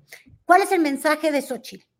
Que, que es rosa INE, porque no, los demás colores no se los puede poner. Bueno, imagínate. Y yo te podría decir, pero no, a ver, ya, Temoris un examen, ¿eh? esto es durísimo, ¿eh? Acuérdate de cuál es su eslogan de, campaña, de pre-campaña y de no campaña. Uy, ah, ya, la, ya la complicaste mucho. ¿eh? Iba también el viernes, Carolina. ¿Ya ves? Ahora, fíjate, y yo creo que por ahí viene el problema. Este, empezaron con la esperanza es nuestra. Es decir, bueno, yo sí me tengo que chutar esos horribles este, spots y de pronto también a cada rato ando viendo por el programa este campañando, este, veo todo lo que suben. Entonces, ella dijo primero, no, la, la esperanza es nuestra, sí, creo que sí lo dijo así. Este, o ella sí oye. Empezó con que ella, ¿te acuerdas? Le tocaba la puerta al palacio. Este, yo sí escucho, ya no me acuerdo ni lo que es, porque no me dio tiempo de acordarme, porque luego cambió, porque luego dijo que la esperanza había cambiado de manos, que era de ella. Este, luego nos dijo que primero los pobres sí, ¿te acuerdas? Sí. Ella coincidía y coincidían todos los programas sociales de López Obrador. Bueno, ahora tiene un nuevo spot donde dice que no, que primero, que, primero los pobres no, que porque los habían engañado. Entonces tú dices, si no tienes constancia, y ahora su eslogan es, merecemos más, pero ella va a los estados, ayer, el día de ayer estuvo en Oaxaca, y, y cambia el discurso, o sea, sus estrategas en campañas negras, lo digo por Max Cortázar, ay, le mando un saludo además no es que me caiga mal y además a mí Timbiriche sí me cae bien, esa es mi generación, ni modo. Este, pero bueno, sus estrategias de campañas negras de pronto pues no le han avisado que ella, así como le están ajustando la imagen y enmendando un poco la plana para tratar de disciplinarla, porque yo creo que lo que falta es disciplina en, en, ese barco que está jalado por el PRI, PAN, PRD y por todas cosas y por nada a la vez. Bueno, en esa falta de disciplina, ella no, no se acuerda que ahora su nuevo eslogan es, ya te lo vas a saber porque yo te lo dije, merecemos más. Bueno, si no, si no se acordaba cómo se llamaba su libro, Carolina Rocha, estamos pasadísimos de tiempo, ya nos volamos la barda, está la mesa, el más allá a la, a la espera. Eh, eh, muchísimas gracias. ¿Quieres hacer un último comentario antes de que, de que, pasemos con nuestros colegas? No, solo saludar a todos los colegas, desearles un buen inicio de año, este, que soportemos y toleremos las campañas desde el tonito de Claudia, que es aburrido a morir, hasta las sochileadas que son, o sea, bueno, al menos de ahí no nos vamos a dejar de sorprender, porque si mete la pata, la verdad es que luego al menos nos da de qué hablar y ella se en todos los medios. Material. Exacto, material vamos a tener. Entonces, desearles un gran año, mucha tolerancia, que no se intense y pues un saludo a Verástegui, que va a ser la última vez que hablemos de él en estos espacios, porque no logró juntar las firmas. Muchas gracias, Carolina. Que tengas muy buen año, que te recuperes pronto de, esto, de esta operación y que la próxima semana ya te veamos al 100%. Muchísimas gracias, Temoris. Fuerte ahorita en la mesa ustedes. Me quedo viendo. Muy muchas gracias. Ahora vamos a una cortinilla para regresar con la mesa del más allá.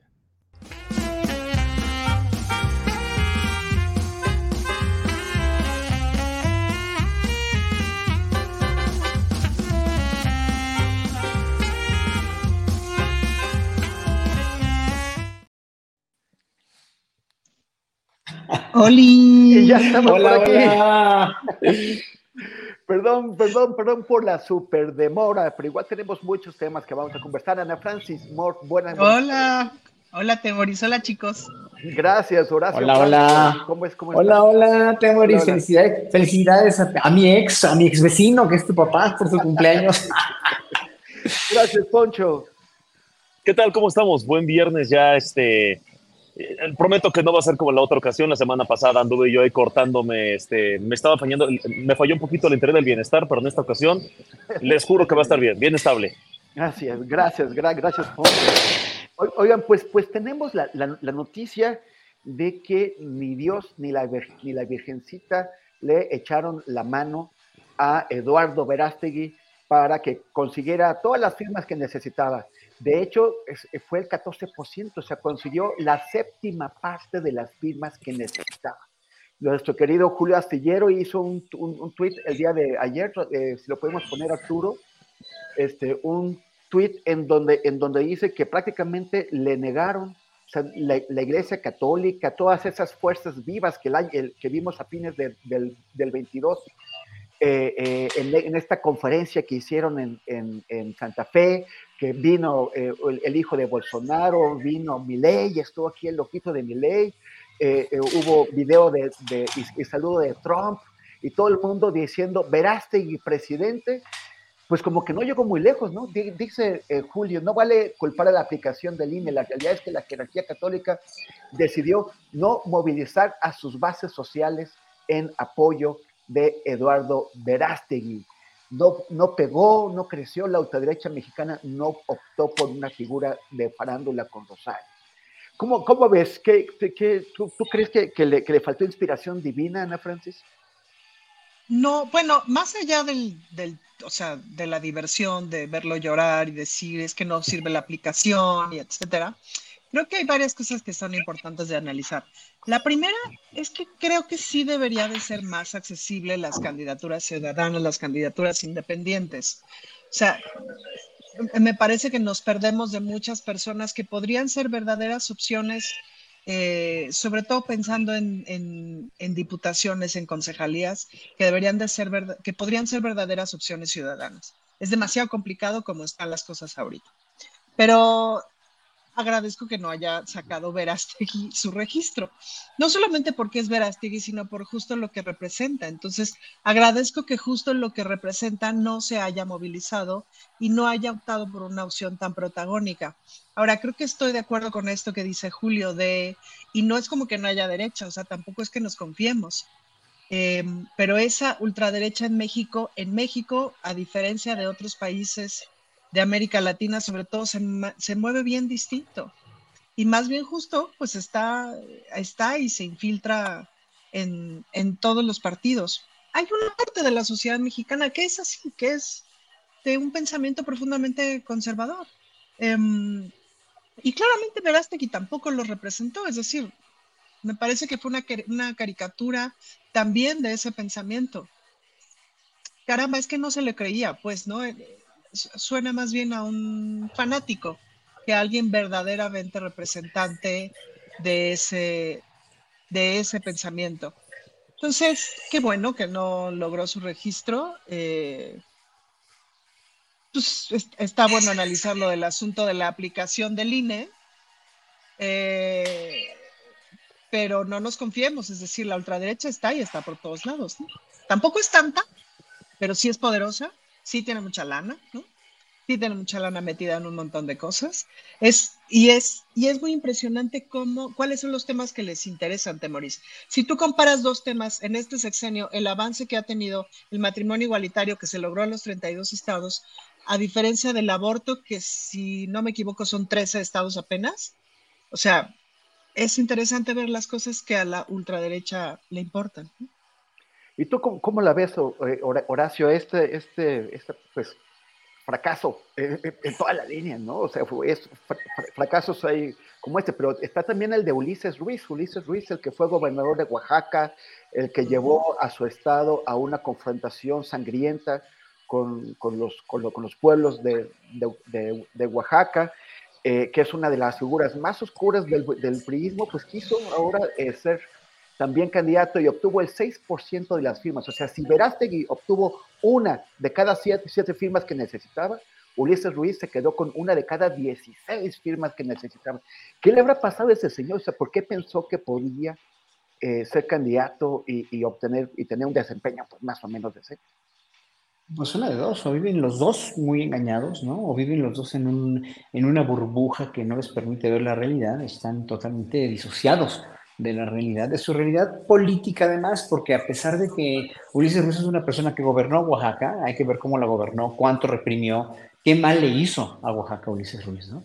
Y, y, ver a usted pues una persona que no tiene, que no tenía ni tiene futuro como político, porque no es un político. Puede ser un líder de opinión eh, de ultraderecha, puede ser una persona que su carrera de muñequito de Televisa le sirvió para tener una imagen o un, eh, gente que lo recuerda, ¿no? Como integrante del grupo que tenía, que se creo que se llamaba Cairo, o lo que sea. Eh, y, hoy por hoy, pues, enarbolado por, por los valores más radicales de la derecha ultracatólica mundial, ¿no? Eh, conservadora pero no tiene carrera política, o sea, la gente ya no se chupa el dedo y aparte de todo no ha trascendido como, como político, o sea, uno porque tuvo una carrera de gobernador verdaderamente infausta, tremenda, y el otro porque no tiene ninguna carrera y ya vimos un candidato independiente, porque el Bronco fue candidato independiente, ¿no? Miren el fracaso del gobierno del Bronco, ¿no? Aunque el presidente le diga que es muy buena persona, pues sí será muy buena persona. Yo estoy todo el tiempo, sí,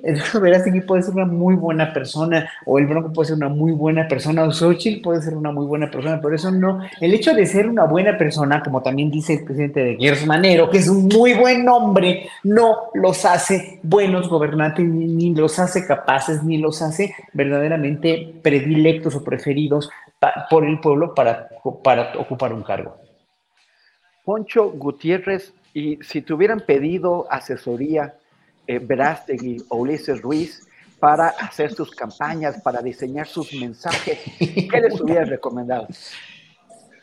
Uy, muy, muy difícil pregunta, fíjate, dependiendo. Si me hubieran dicho, Poncho, ¿nos vas a ayudar?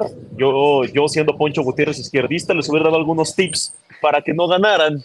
Eh, Sí, este, pero si, digamos, si yo fuera un derechista, ultraderechista, pues les hubiera dicho que fueran más transparentes con sus intenciones, que, mm, eh, que la siguiente comenzaran desde antes sus campañas, porque siento que eh, si hubiéramos escuchado de un Verástegui desde, desde, unos dos, tres años, quizá eh, habría llegado a más sectores, estaría en algunos programas, estaría en mesas de análisis, estaría protagonizando más, pero lo empezamos a hacer este análisis de él desde hace tres o cuatro meses, cuando fue lo de la, la película de Sound of Freedom, eh, que por cierto nunca la fui a ver, pero ya necesito ir a verla para, para, este, para ver qué tan palomera es. Dicen que es muy buena y que al final de la película sale él diciendo apoya esta causa, bla, bla, bla, este, puedes entrar a esta página. Estaba haciendo la recolecta de firmas utilizando eh, pues una película para, para hacer esto. Ahora, hay algo que es muy válido es muy válido que un sector de la población se sienta representado por estas ideologías que por primera vez en México eh, estos sectores tuvieron la necesidad de quitarse la máscara y decir, ¿saben qué? Sí, sí, sí, soy de derecha. O sea, una Lili Telles, por ejemplo, ¿no? Que hace cinco o seis años era otra sí, yo me equivoqué cuando pensé que López Obrador no era un peligro para México, pero afortunadamente hoy estoy en Morena, bla, bla, bla. Tres años después, sí, este, la derecha moderna y la meritocracia y la defensa de la vida y bla, bla, bla. Qué bueno que se quiten las máscaras, qué bueno que existe esa necesidad.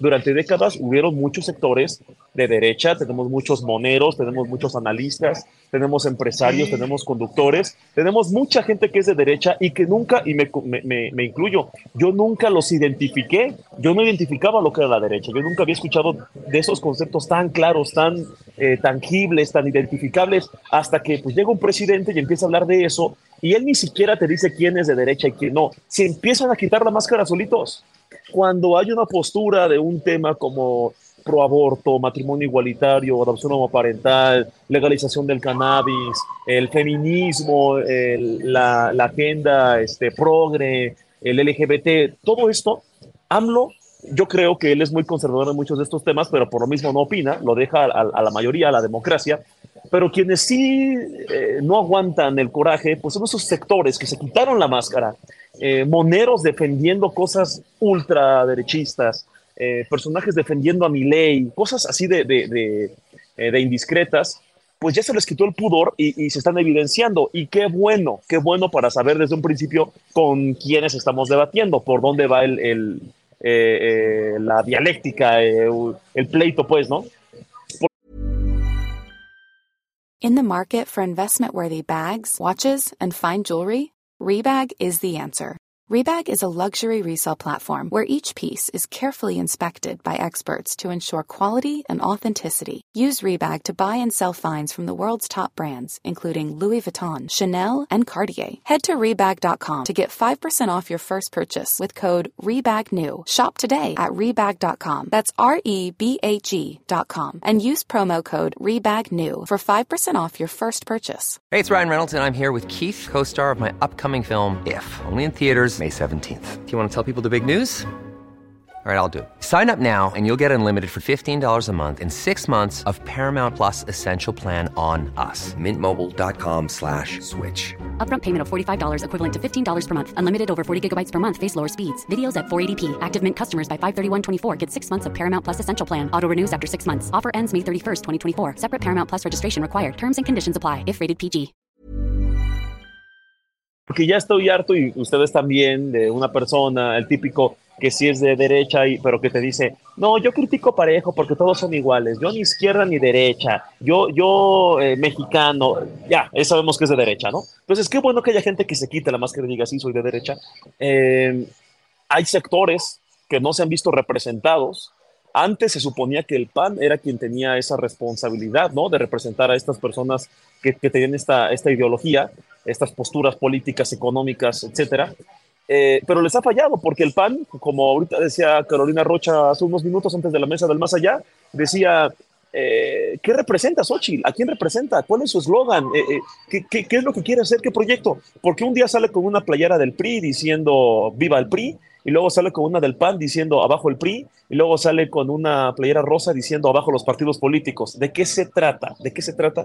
Eh, me parece que es una postura desesperada, no hay una identidad ahí. ¿Y qué pasa con, estas, con estos sectores conservadores, sectores de derecha, que dicen, tengo el derecho de ser representado por un candidato político, un proyecto político. ¿Por qué nadie se pone la camiseta? ¿Por qué les da pena decir, sí, este es un proyecto de derecha? Sale un Verástegui, sale Lili Telles, sale América Rangel, sale Carlos Leal, sale esta, ay, se me fue esta otra, Teresa, Teresa Castel, Teresa Castel salen, sí, justo Castel, sectores conservadores que tienen todo el derecho de decir, y si algo yo les aplaudo, la única cosa que les aplaudo más bien, porque estoy en desacuerdo con todo lo que hacen y dicen y quieren hacer, eh, es que se quiten la máscara y digan, sí, soy de derecha. Qué bueno, de verdad, qué bueno, y no, no es sarcasmo, se los aplaudo, qué bueno, para que se vaya juntando un grupito de gente que tiene un proyecto de país y qué bueno que lo tengan.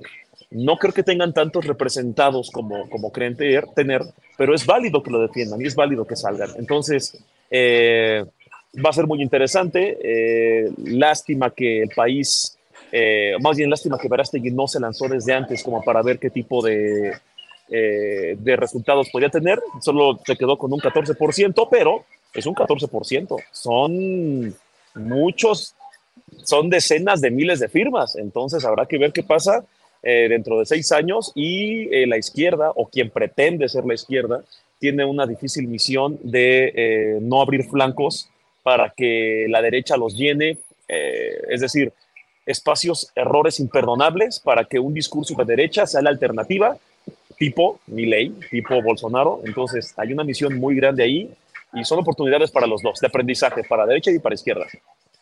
Gracias, gracias, Poncho. Eh, bueno, pues ustedes vieron lo que... Oye, Temoris, ¿puedo hacer una, una, ampliación de la reflexión aprovechando? Es que es interesante esta pregunta que hace Julio de por qué la iglesia habrá decidido no mover a sus comunidades, pues, ¿no? Y yo pensaría, ¿qué tantas comunidades tendrá todavía la jerarquía de la iglesia católica? Porque es cierto que las comunidades de base en realidad son bastante más diversas de lo que pensamos. Y luego, por otro lado, están las iglesias neopentecostales que tienen mucho punch sobre todo en el sureste y algo en el Bajío, y que también tienen mucha gente, pues, pero ¿qué tanto, em, ¿qué tanto están de acuerdo con ese pensamiento tan conservador?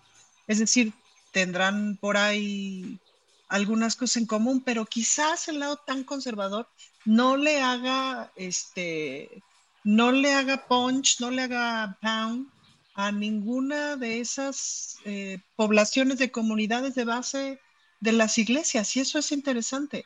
Es decir, ¿qué tanto la jerarquía católica dice Shazam y pasa? Yo lo pongo en duda.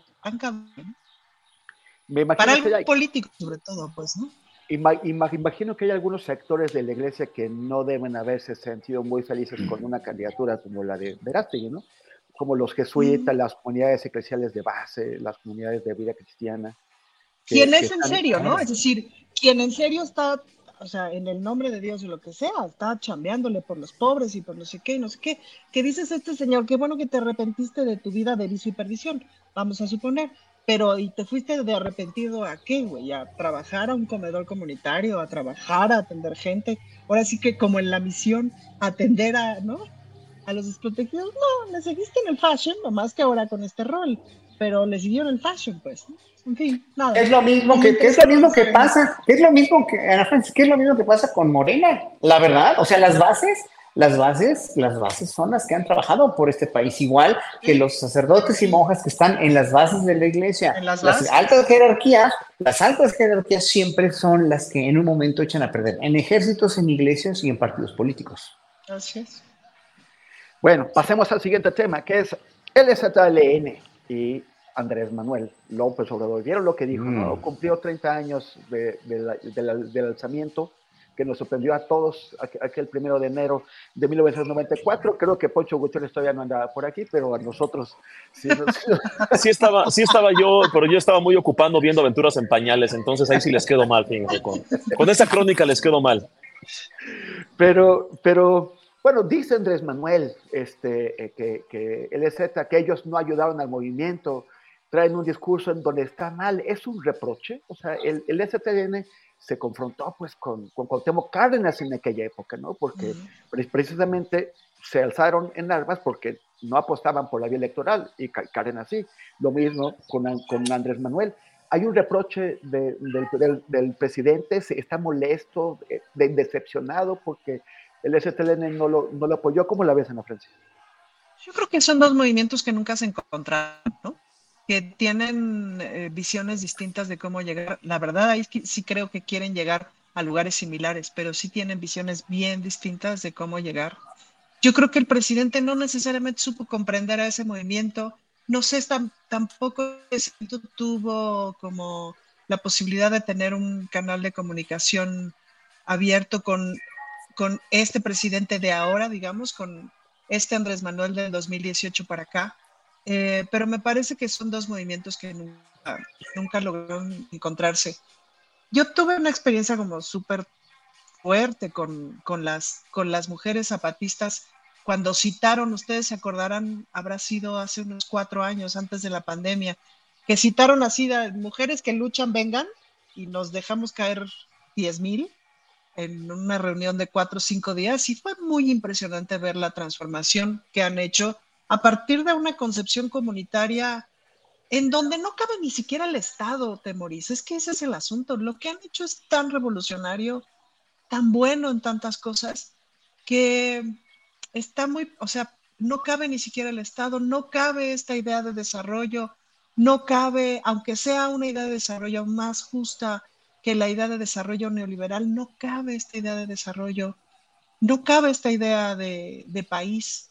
Em, Y la verdad es que me parece que es una buena revolución la zapatista. Ay, em, es fuerte, ¿no? Es fuerte lo que han logrado y es fuerte cómo viven y la disciplina con la que viven en términos de, haber, de renunciar a todo lo otro que, que no los representan. Y no solamente en términos de lo político, en términos de un partido, sino de la forma de vida, de lo que comen, de lo que consumen, del cómo tratan a la tierra. Entonces, eh, me parece que es eso, que son dos movimientos bien distantes en la concepción del mundo y no necesariamente son movimientos excluyentes ni que no puedan convivir, ¿no? Em, Horacio, Horacio Franco, ¿tú de casualidad has visitado Caracoles? ¿Has, has ido a territorios zapatistas? Nunca, nunca he ido mucho, más bien, he admirado mucho, tuve contacto con Samuel Ruiz hace muchos años, muchos, muchos años aquí, precisamente, pero nunca, nunca he ido a, los territorios zapatistas. Sin embargo, desde que salieron en, 94, eh, desde, que, inauguraron el año de 95 con, con el movimiento, siempre me causó y me suscitó muchísima admiración. Incluso tengo una, en, en, Holanda conocí una amiga holandesa que fue novia de, de Sebastián Guillén Vicente y me contaba su idealismo, me, me contaba, es que Mayor se llama ella, me contaba el idealismo y que desde joven, porque ella fue novia de, de, de, del subcomandante barcos antes del movimiento zapatista, y me contaba de lo admirable que era la, la este, pues la interesa y el, el, deseo de cambiar las cosas y el deseo de, de hacer un movimiento que en verdad albergara como nunca antes lo había hecho a, las comunidades indígenas en México, ¿no? que siempre habían estado excluidas, siempre habían estado este, totalmente pues, discriminadas y, pues racialmente segregadas. Y ya sabemos que, que lo de los indígenas apenas en este sexenio, la cuestión de la reivindicación de los indígenas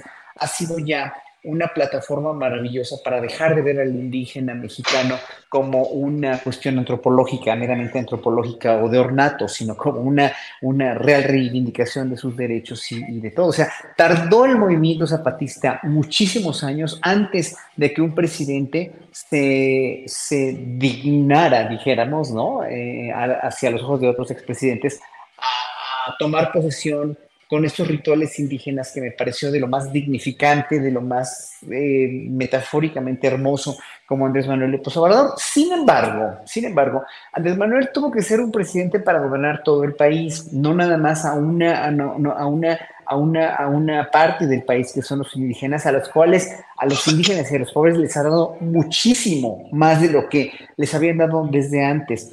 En ese sentido, el movimiento zapatista, como bien, bien lo dijo hace ratito Ana Francis, o sea, ha sido un movimiento muy íntegro, con mucha entereza, con mucha disciplina, con mucha congruencia sobre lo que podría o debería ser un país donde los dueños originarios, donde los dueños de este país eran los indígenas, los despojaron, los sacaron de la jugada, de, la, de, la, de todas las jugadas, y que en un momento dado, hoy por hoy, se está reivindicando, se están haciendo grandes esfuerzos por la, por la, la, la visión ya mucho más incluyente de todas las comunidades indígenas. Sin embargo, el proyecto de Andrés Manuel como presidente de todos los mexicanos no puede simplemente voltear a ver a, toda a esta comunidad con sus usos y costumbres que si bien los respeta, si bien están, está siempre diciendo y está, lo vemos con las cuestiones de los pueblos oaxaqueños, de los caminos que los mismos oaxaqueños han hecho, porque también somos comunidades indígenas igual de valiosas que los zapatistas. Lo que pasa es que el zapatismo tiene muchos años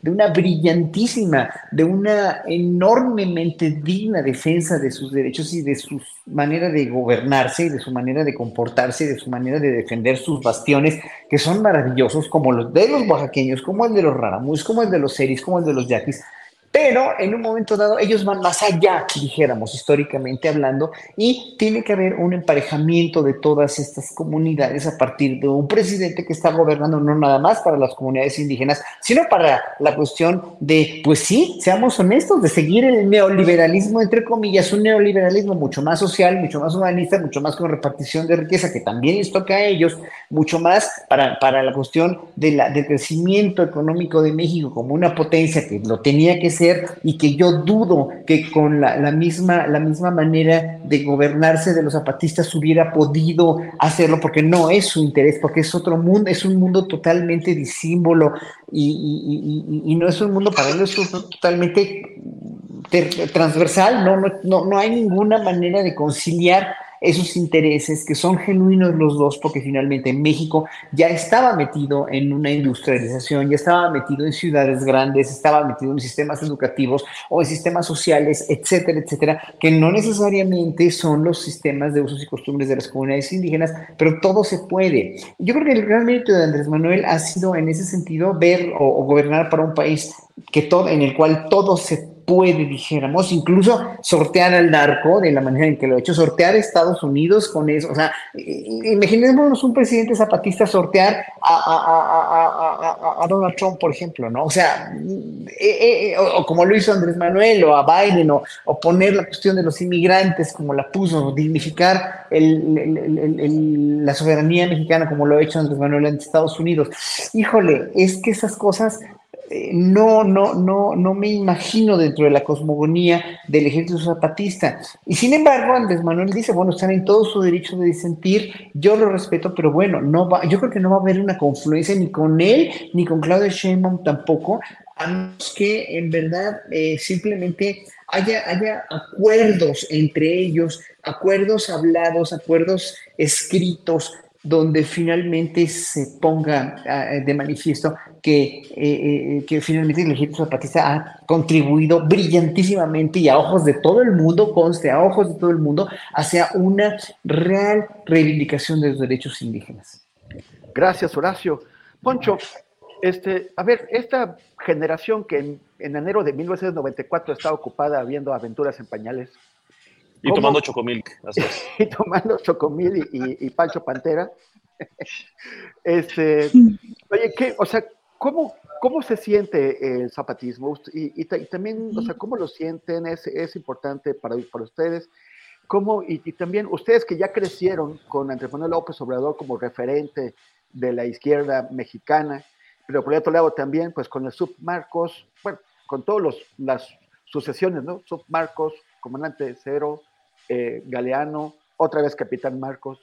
Pero bueno, independientemente de, la, variedad de nombres, eh, ¿cómo han sentido estos de, desencuentros tan, claros, ¿no? tan, eh, expresados entre, entre esta izquierda dentro del sistema y esa otra izquierda que está fuera del sistema y cuestionándolo?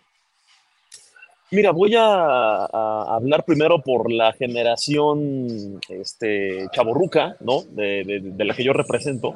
Eh, pero primero la despolitizada. O sea, espérame, espérame, dice, espérame, espérame, espérame, Tú eres chaborruco. Sí, no, como tú eres chaborruco, me, no. Me autopercibo, me autopercibo como chaborruco. Oye, agarren su bastón y vámonos al asilo. Estoy, estoy, estoy ejerciendo mi libertad de identificarme como chaborruco, claro, claro. Oye, eh, no, espérate, bueno, espérate, nos dejas muy mal. ¿eh? No, ustedes son sabios. Yo a ver, ¿cuántos sabios, años tienes? ¿Cuántos años tienes, criatura? A ver, ¿cuántos años tienes? Diría, diría citando al presidente, yo soy dueño de mi silencio. Siguiente pregunta. Vamos a preguntar, a, a responderle a Temoris el tema del de, de, de STLN. Mira, eh, primero, primero hablando de, de, de, los sectores de mi edad, eh, treintañiles, que están eh, no tan metidos en la política. Crecimos sabiendo que el subcomandante Marcos era alguien del sur del país que tenía un pasamontañas y que defendía a los indígenas. De verdad, o sea, eso en cuestión eh, despolitizada, fuera de la política, que veías en la televisión, que se estaban quejando y, y, y decías, eh, sentías empatía porque decías, claro, están en contra del gobierno y quién estaría a favor del gobierno hoy. Eso era como la noción, ¿no? Eh, afortunadamente, pues, eh, poco a poco nos, nos, fuimos interesando un poquito más, por lo menos en mi caso, en el tema de la política. Me pongo a investigar y, y, y coincido con lo que dice Ana Francis. Eh, me parece que son dos proyectos que no han coincidido, la 4T y el movimiento zapatista. Eh, no sé si no por necesidad, sino o, o, o las escalas o la Pero forma en la que se que busca. podrían coincidir? O sea, si tú to tomas las armas y te, y te, y te vas a la selva, y, y, y, te enfrentas al sistema, o sea, es antisistema, porque eh, los, tanto el cardenismo como, como el obradorismo pelean adentro del, del, del, del, sistema, no lo están tumbando. Pero también me, me, encanta, me encanta este dilema porque la naturaleza de un movimiento como el STLN es ser antisistema. No pueden ellos ser el sistema, ¿sabes? Es ser revolucionario.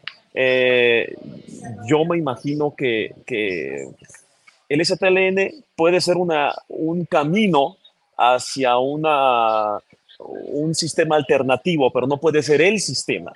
Eh, sin embargo, creo que la 4T nace como este movimiento social que sí es antisistema y que incluso ya estando en el poder tiene elementos de antisistema, porque sí, es el Ejecutivo y tiene casi la mayoría en el Legislativo y están reformando el judicial, o en eso están. Y aún así, son víctimas de, eh, no víctimas, no me gusta esa palabra, están siendo atacados, o, hay una, más bien, hay una, eh, hay una confrontación de proyectos, ¿no?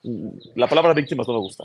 Una, una confrontación de proyectos de diferentes eh, poderes, los poderes fácticos, el económico, el mediático, el político, y es, creo yo, pocas veces en la historia se puede ver que un, eh, que un sector de la política sigue siendo antisistema. Bueno, incluso Trump. Trump fue presidente de Estados Unidos y aún así era el candidato, bueno, fue el político antisistema. O sea, sí se puede. Sin embargo, creo que movimientos como el Zapatista y la 4T, por lo menos antes del 2018, pues uno podría pensar, oigan, pues júntense, ¿no? Junten, junten fuerzas porque eh, AMLO quiere sacar al PRI, quieren sacar a Peña Nieto y el STLN pues nunca ha dicho viva el PRI, se supone, se supondría que, que es antisistema. ¿Por qué no se unen para sacar al PRI? Y fue cuando eh, el presidente en la mañanera, hace, hace, en esta semana, dijo eh, que siempre estuvieron en contra eh, de la 4T porque llamaban a no votar a la gente. Muchas personas que representan o representaban movimientos antisistema llaman a la gente a no votar, pero eso pues beneficia indirectamente al partido en el poder o al candidato que vaya ganando en las encuestas. Eh, yo creo que no ha habido coincidencia de estos movimientos, me parece muy triste, eh, pero también se entiende cuando son diferentes maneras de, eh, de cambiar el sistema de, de, abajo hasta arriba. ¿Qué hizo el presidente? Él optó por un movimiento por la vía electoral hace un partido político, que es la única plataforma electoral que hoy en México se puede hacer, necesariamente quieres ser presidente, tienes que estar en un partido político, fundarlo o ser independiente. No puedes levantar la mano y decir, eh, como yo soy el hijo de no sé quién, como yo soy guapito, como yo soy rico, soy, ya tengo el derecho divino a ser presidente. Afortunadamente eso no se maneja en México. Tuvo que hacer Morena, tuvo que decirle a la gente que se tranquilizara en el 2006, que no iba a haber ninguna revolución armada, tuvo que decir que se funda un partido, crecen, votan, eh, haya sido como haya sido, dicen por ahí, llegan en 2018 eh, y gana con una mayoría aplastante y aún así sigue luchando desde, desde el Ejecutivo. El NL no tenía ese mismo, eh, esa naturaleza. Nunca dijeron seamos un partido político que nos apoye la mayoría del país. No, dijeron la vía armada, no hay de otra. Entonces me parece que son dos formas muy distintas e incluso el objetivo puede sonar parecido, pero creo que no porque eh, me parece que el movimiento zapatista era una forma de crear un proyecto político y la 4T pues nació menos radical que los zapatistas, pero era un proyecto político que finalmente se consolidó. Entonces yo creo, no me gusta que el presidente eh, haga cosas como siempre estuvieron en nuestra contra, qué casualidad que donde ellos estaban siempre ganaba el PRI, pues sí, pero es que el PRI ganaba en todos lados. Eh, ahí sí no coincido con el presidente, pero en lo que sí tiene razón es en que pues cada quien tenía una forma muy distinta eh, de proponer algo para cambiar al PRI, para sacar el PRI de los pinos. Oye, oye Poncho, ya, ya se hizo muy mucho revuelo en el chat. Este, y, a ver. ya, ya bueno, hay, hay, un debate ahí, una discusión, y, y ya te, salió alguien, eh, Gutiérrez, que no sé si será tu primo o tu tío, pero parece que te conoce Omar con H y dice que tienes 35, ¿sí o no? ¿Que tengo qué? ¿Que, es, mi, que es mi primo? 35, 35, años, que tienes 35 años. Esas son fake news. Esas son fake news. Eso sí lo puedo decir. Son fake news. Este, no voy a caer en provocaciones. Diré ya saben quién.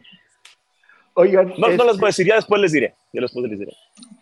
Oigan, eh, pues ya vieron eh, que la, la, la, la escritora Guadalupe Loaesa se le fue encima a Xochitl, a Xochitl Galvez con un, con, un, con un artículo en el periódico Reforma que es, o sea, bueno, se, se le fue, ya, le, le, dijo que era una ama de casa y que el pueblo no quiere amas de casa. como presidenta. Eh, eh, eh, Santillán, ¿puedes, puedes poner este tweet que, que, tenemos, porque aquí nuestro querido Carlos Pérez Ricard, pues extrajo algunas de las declaraciones o de los, de los, de, los comentarios de, de Loaesa. Ya no eres chistosa ni ocurrente. Tus atuendos ya no son tan bonitos y atractivos. Tu pelo se ve demasiado plano y oscuro. Krill Santiago Krill no es muy inteligente y es de mala suerte, pero tiene muy buenos gustos para las corbatas. Te ves aburrida y frustrada. Tu pavo se veía poco apetitoso. Nadie quiere un ama de casa como presidenta. Y, pues bueno, al final le dice como que todavía tiene tiempo de corregir y de, y de, volver a ser como a Loaesa le gusta, ¿no? Pero después de la arrastrada que le dio, pues a ver. Arrastrada. sí, pero, pero además como que bastante o sea, no es como de alguien que realmente quiere señalar algunos errores y, ayudar a corregirlos. O sea, fue, fue a pisotearla. Es como de la tía, es como de la tía Navidad que te dice, te lo digo porque te quiero. y te pone la de tu vida. ¿No? Fíjate que yo creo que vale mucho la pena la partecita de, Santiago Krill no tiene desperdicio, pues, ¿no? Donde, donde básicamente dice ese güey es de mala suerte, pero tiene muy buen gusto para las corbatas. Esas cosas que hace Guadalupe Loaesa. Yo cuando empecé a leer el texto, yo dije, esto es fake, o sea, esto es, ¿no? Y no manches, si era real, y dije, no puede ser, o sea, esto lo podría haber escrito Poncho en un artículo del Reforma, porque era demasiado es como una caricatura también. Em, y habla por ahí también Guadalupe Loaesa de que está pasando por un, dice, dice algo como de en, estos momentos con mi condición, no sé qué, supongo yo que está pasando por un proceso de salud complejo y complicado y que le dio esta cosa de, si no lo saco, de mi pecho no es bodega y o lo saco o, me, o, se me va a atorar. Y Riájale lo sacó y despepitó. Y eso fue súper interesante. Em, la verdad es que todo, todo, todo, todo su artículo es de risa loca, porque además, pues sí, Guadalupe lo es, es súper clasista, súper racista. Este, entonces, no, no sabes qué tunda le puso este mi querido Temoris, Temoris pero no, no, no manches qué tunda le puso. Em, sería un buen chiste si no fuera terrible también todo lo que dice, pues, ¿no? Y lo que dice también en esta cosa de lo que esperan. Es decir, ¿qué están esperando de la primera mujer presidenta de México? ¿De veras que están esperando? ¿Que use trajes bonitos, que use el pelo como de veras? Claro. ¿De veras eso estamos esperando? En fin, y sí, pues todas estas características atribuidas anteriormente a Xochitl, que tuvo dos que tres chispazos de espontaneidad y luego a la goma. Y mucha gente cercana también o sea, que relativamente era cercana se lo ha dicho así de, ¿por qué no eres tú en vez de esto que te están imponiendo o en vez de esta que... Eh, y al mismo tiempo, pues va el proyecto.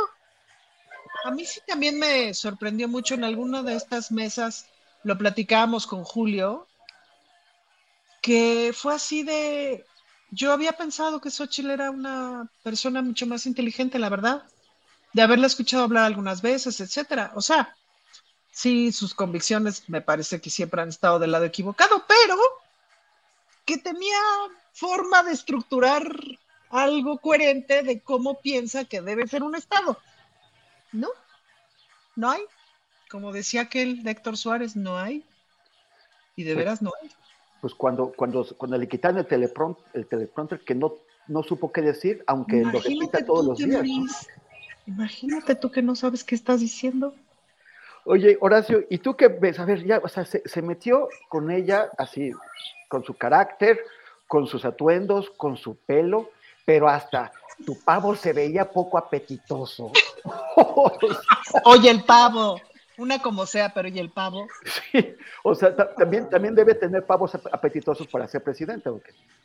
Mira, a mí no, no se me hizo de risa loca, como, como, como dicen a Francis. A mí lo que se me hizo fue un fiel retrato de la clase media alta mexicana de los años 50 y 60, de, las, de la gente que estudió en el Miguel Ángel, de la gente que, o sea, mucha gente piensa así, mucha gente que después no tuvo contacto con la realidad o con, solamente tuvo contacto con esa realidad loaesiana. De, de, de, las niñas bien, de la, además, bueno, pues que son las niñas bien, ¿no? Se leyeron el libro, bueno, gente que, que, siguió aparentando su, su, ya no realidad, la realidad que tuvieron antes, es una realidad aspiracional, aspiracionista, es una realidad muy, eh, muy fake, ¿no? Pero que, que sigue siendo una realidad, aunque sea falsa para muchos de nosotros, es algo que siempre pretendiste ser o siempre fuiste, lo perdiste o no lo perdiste, pero es patético, o sea, sí es algo con lo que vive mucha gente todavía, los que, las que están, las que defienden al INE, las que votan por el PAN, etcétera, etcétera, etcétera. Ya, ya, ya sabemos que hay mucha gente muy empoderada en ese sector de la población, ¿no? Y no nada más mujeres, sino hombres que no ven en una mujer esos valores que nosotros podemos ver en Claudio Sheinbaum, por ejemplo, ¿no? O, o, en la misma Xochitl Galvez, si tú lo quieres, ¿no? Así, si tú quieres eh, decir, bueno, vendió gelatinas y fue emprendedora, ok, todo eso. Eh, o en la misma Margaret Thatcher, que, que, este, que se, se iba a cocinar al marido después de acabar en, en, en, en Down Street número 10, ahí se, se quedaba a cocinar al marido porque era ya este, era ya, era toda, era primera ministra, pero también era ama de casa y, lo, asumía de esa manera y no tiene nada de malo. Si le quedaba o no mal el pavo, bueno, esas son cosas que no importaban. Era una mujer que gobernaba con una mano muy dura, con una mano neoliberal terrible y tremenda, pero eh, eh, eso no te quita valor para ser una, una, figura preponderante a la, no sé, a la, por ejemplo, en, el mismo régimen nazi, está Riefenstahl, la, la la cineasta tan, tan, tan, Leni Riefenstahl, la, la, cineasta Hitler, pues, ¿no? O, o, mujeres maravillosas como Rosa Luxemburg, por ejemplo, o cualquiera de estas mujeres que han hecho historia, ¿no? Eh, pero es que, ¿cómo te presentas? ¿Cómo, ¿Cómo no escupir para arriba con esos valores tan antifeministas, tan anti, anti tú misma? O sea, por eso es una realidad patética, pero es una realidad lo que cada palabra es un monumento de ese artículo. Cada palabra o cada reproche es un monumento al no reconocerte como mujer, los valores que puedes tener, aunque cocines un pavo, aunque seas ama de casa, aunque vayas a ser una presidenta y como dijo Páez Valera en, en Sin embargo, en su noticiero, aunque vayas a a un baño o, a tu cuarto en, los, en, el Palacio Nacional a amamantar a tu hijo, si tienes un hijo de pecho y eres presidenta, pues tienes que hacerlo. ¿Por qué? Porque eres una mujer hecha y derecha. Entonces esa, esa, ese despojo, ese despojo de, de valores femeninos que son maravillosos como la maternidad, como el cocinar el pavo o como lo que sea, que no son ni femeninos ni masculinos, pero la maternidad sí es femenina, pero es un bastión maravilloso del cual tendríamos que estar orgullosos todos los hombres y mujeres de poder ser padres o de poder ser madres, y da igual si amamantas o no. Finalmente lo que, lo que importa es tu valor como ser humano. Y aquí, en ese sentido, Guadalupe lo ves en cada palabra tan patética que le dedicó a Xochitl Gálvez está totalmente tirando todo, todo, todo lo está tirando a la basura, toda la esencia femenina y de mujer y de, mujer empoderada, pues le está tirando a la basura. Y, me pareció patético eso. ¿Por qué? Porque así se han visto las mujeres a ellas mismas, gracias a esa educación tan de derecha y tan machista que tenemos en México. Híjole, pobre Guadalupe, ya le, ya le fue peor que como ella puso a Xochitl. es que, es, es que de veras, no, no, es que, mira, a mí me dieron ganas de llorar porque, porque dices, bueno, eres inteligente, eres escritora, eres mujer, eres, no, no feminista no eres, pero, híjole, ¿tienes alguna consideración así como para enarbolar todas estas cosas que estás diciendo?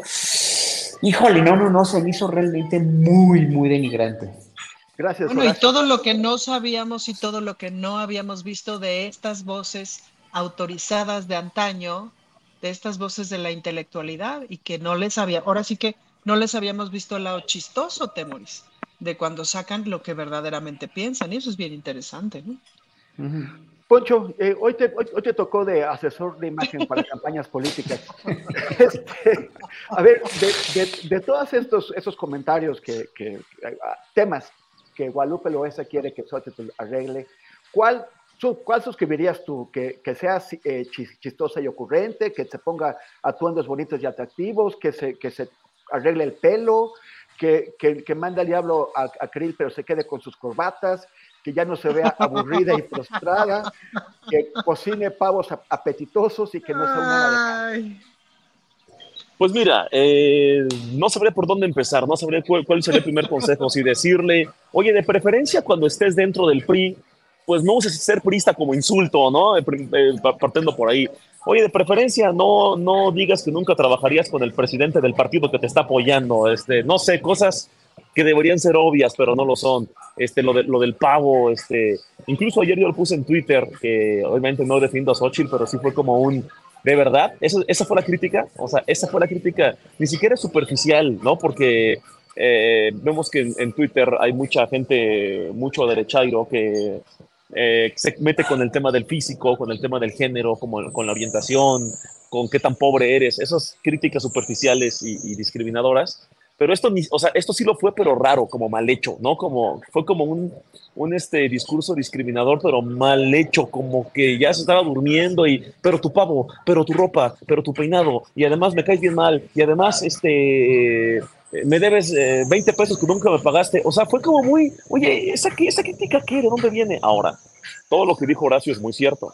El tema de eh, agarrar elementos ligados en, en, esta narrativa de la maternidad y usarlos como descalificativo. Oye, o sea, viniendo esos comentarios de una mujer, y no de cualquier mujer, una persona que fue un referente de opinión, como dice Ana Francis, eh, y no solo eso, una persona que hace meses le llamó la Virgen Xochitl, que llegó como la Virgen de Guadalupe. O sea, la incongruencia de la incongruencia de la incongruencia y de la ironía, una capa sobre otra.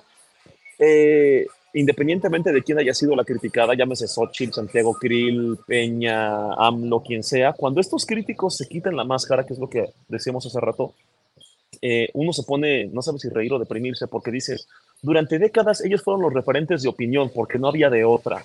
Y tienes a un montón de moneros, de analistas, de críticos, de politólogos, de políticos, de artistas, de comunicadores, de opinadores, que en alguna ocasión los admiraste, ¿no? Porque, pues no sé si los admiraste porque no había de otra, porque no había mucha gente a quien admirar, eran, los que estaban en la tele y ya.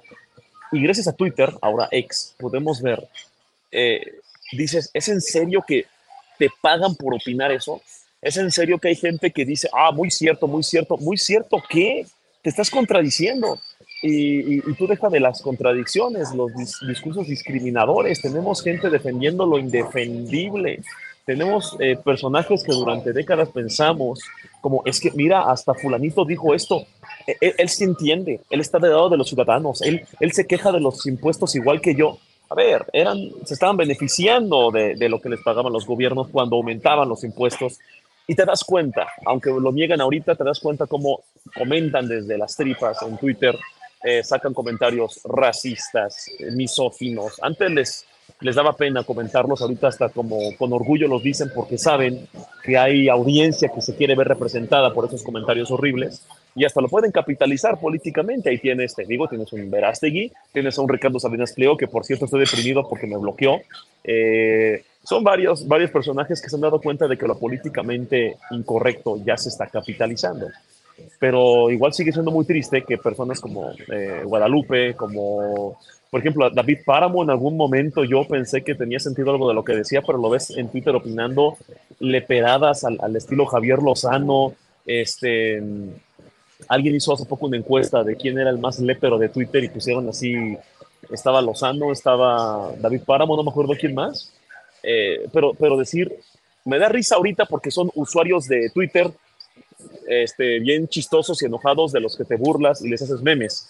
Pero hace años estaban en la política. Hace años tomaban decisiones.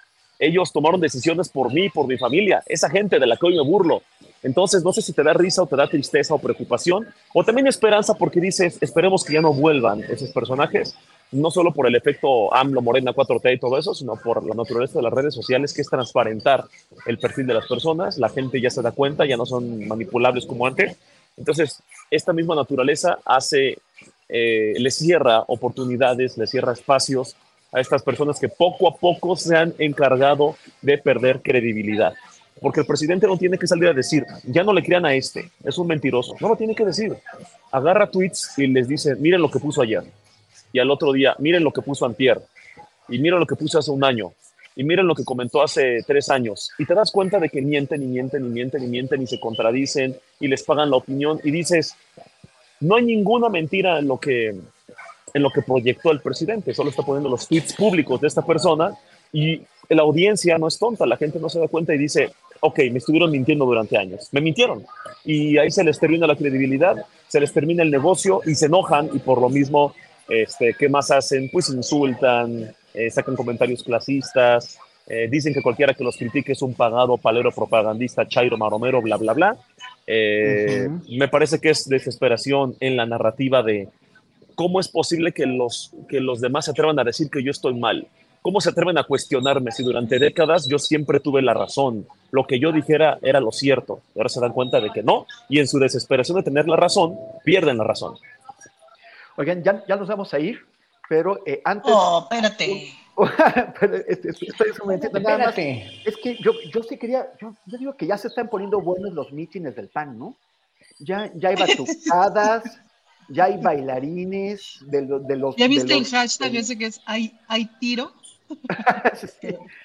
Y, Hay y es- tiro. o sea, pero ya Hay parece tiro. que- o sea, el, el- el PAN ya se está volviendo partido pro, pro migrantes, ya es como que, ya, ya- es progre buena ondita o qué?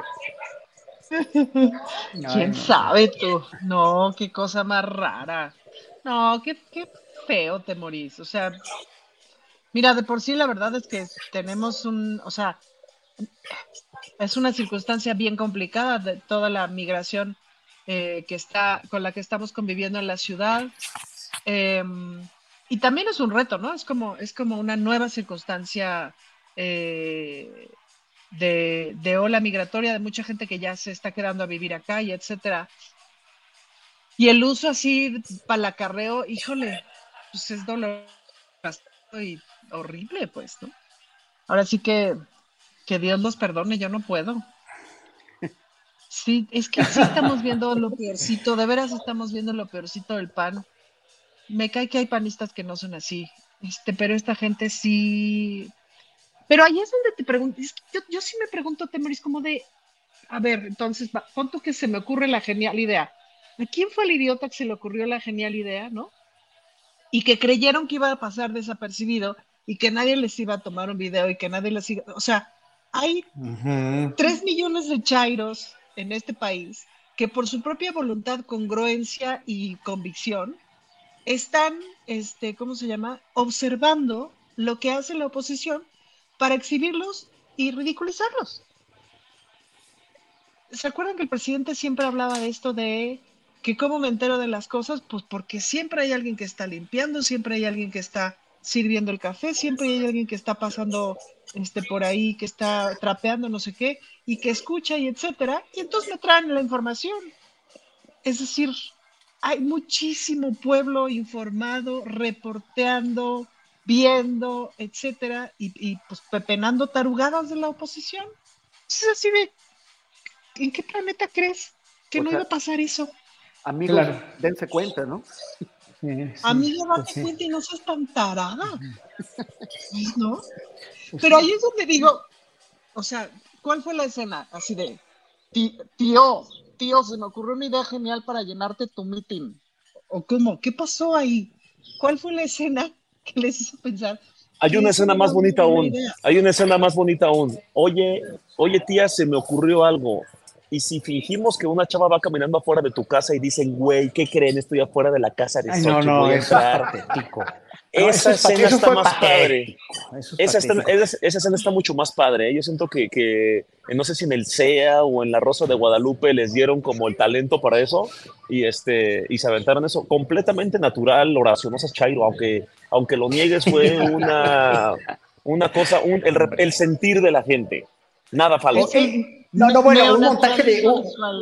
Un- un montaje de Loret de Mola es, es totalmente pues una, una charrada para este comparado con esto, ¿no? Pero, pero es que es- lo, patético de todo es que el PAN está culpando además al periodista que sacó esto, ¿no? Que de, de haberse embarado. O sea, que, Ah, que aparte de patéticos, son mezquinos, o sea, son mezquinos porque están ahora culpando y lo van a seguir haciendo todo este año de culpar a Morena de sembrar todo lo que ellos están ocasionando, O sea, ¿eh? Aguas. ¿Sabes quién los desmintió? No fue Vilchis. ¿Sabes quién desmintió a los panistas que dijeron que lo de los haitianos estaba, que era un montaje? Cortés. Marco Cortés, el chairo de Marco Sí, Cortés Marco dijo, dijo, estamos sumando, estamos estamos sumando. Wow. Así es. Oye, oye, Así Horacio, es. pero si, si- si a ti te dicen, oye, Santiago Taboada va a tener batucada, bailarines, diversión, buena onda, ¿sí, sí vas a un meeting? No, gracias. No, no, no, gracias. No, para nada. No, no iría ni a eso, ni a uno de esos chilalos, ni nada. Ni y- y mira, honestamente hablando, pues sí, yo apoyo Morena, pero ahorita estoy así como muy, muy asustado por todas las adquisiciones, por lo de Rommel Pacheco, etcétera, etcétera, ¿no? Y, bueno, ya, ya porque yo creo que se nos está viendo el tiempo, ¿no? Hay que, hay que verlo del tiempo también. Eh, ya para, para por si ya no me toca lo del postrecito, a mí lo que me, me gustaría mucho decir es que el discurso de Elena Batres ayer en la Suprema Corte verdaderamente sí marcó un hito, porque además les cayó la boca, este, también refiriéndome a lo que decía hace, hace ratito Poncho, de la cuestión de las groserías, de lo, de lo groseros que son en redes, pues todos los que mencionó, desde Marido Ponce, pasando por Salinas Pliego, o sea, el lenguaje con el que se expresan. Señalaron mucho, y lo dijo hoy el presidente, a Lenia Batres, por esta, por esta escena que, que, este, que sacaron de, de, de línea con su, defendiendo a su hijo con lo de la, la maceta, etcétera, etcétera, ¿no?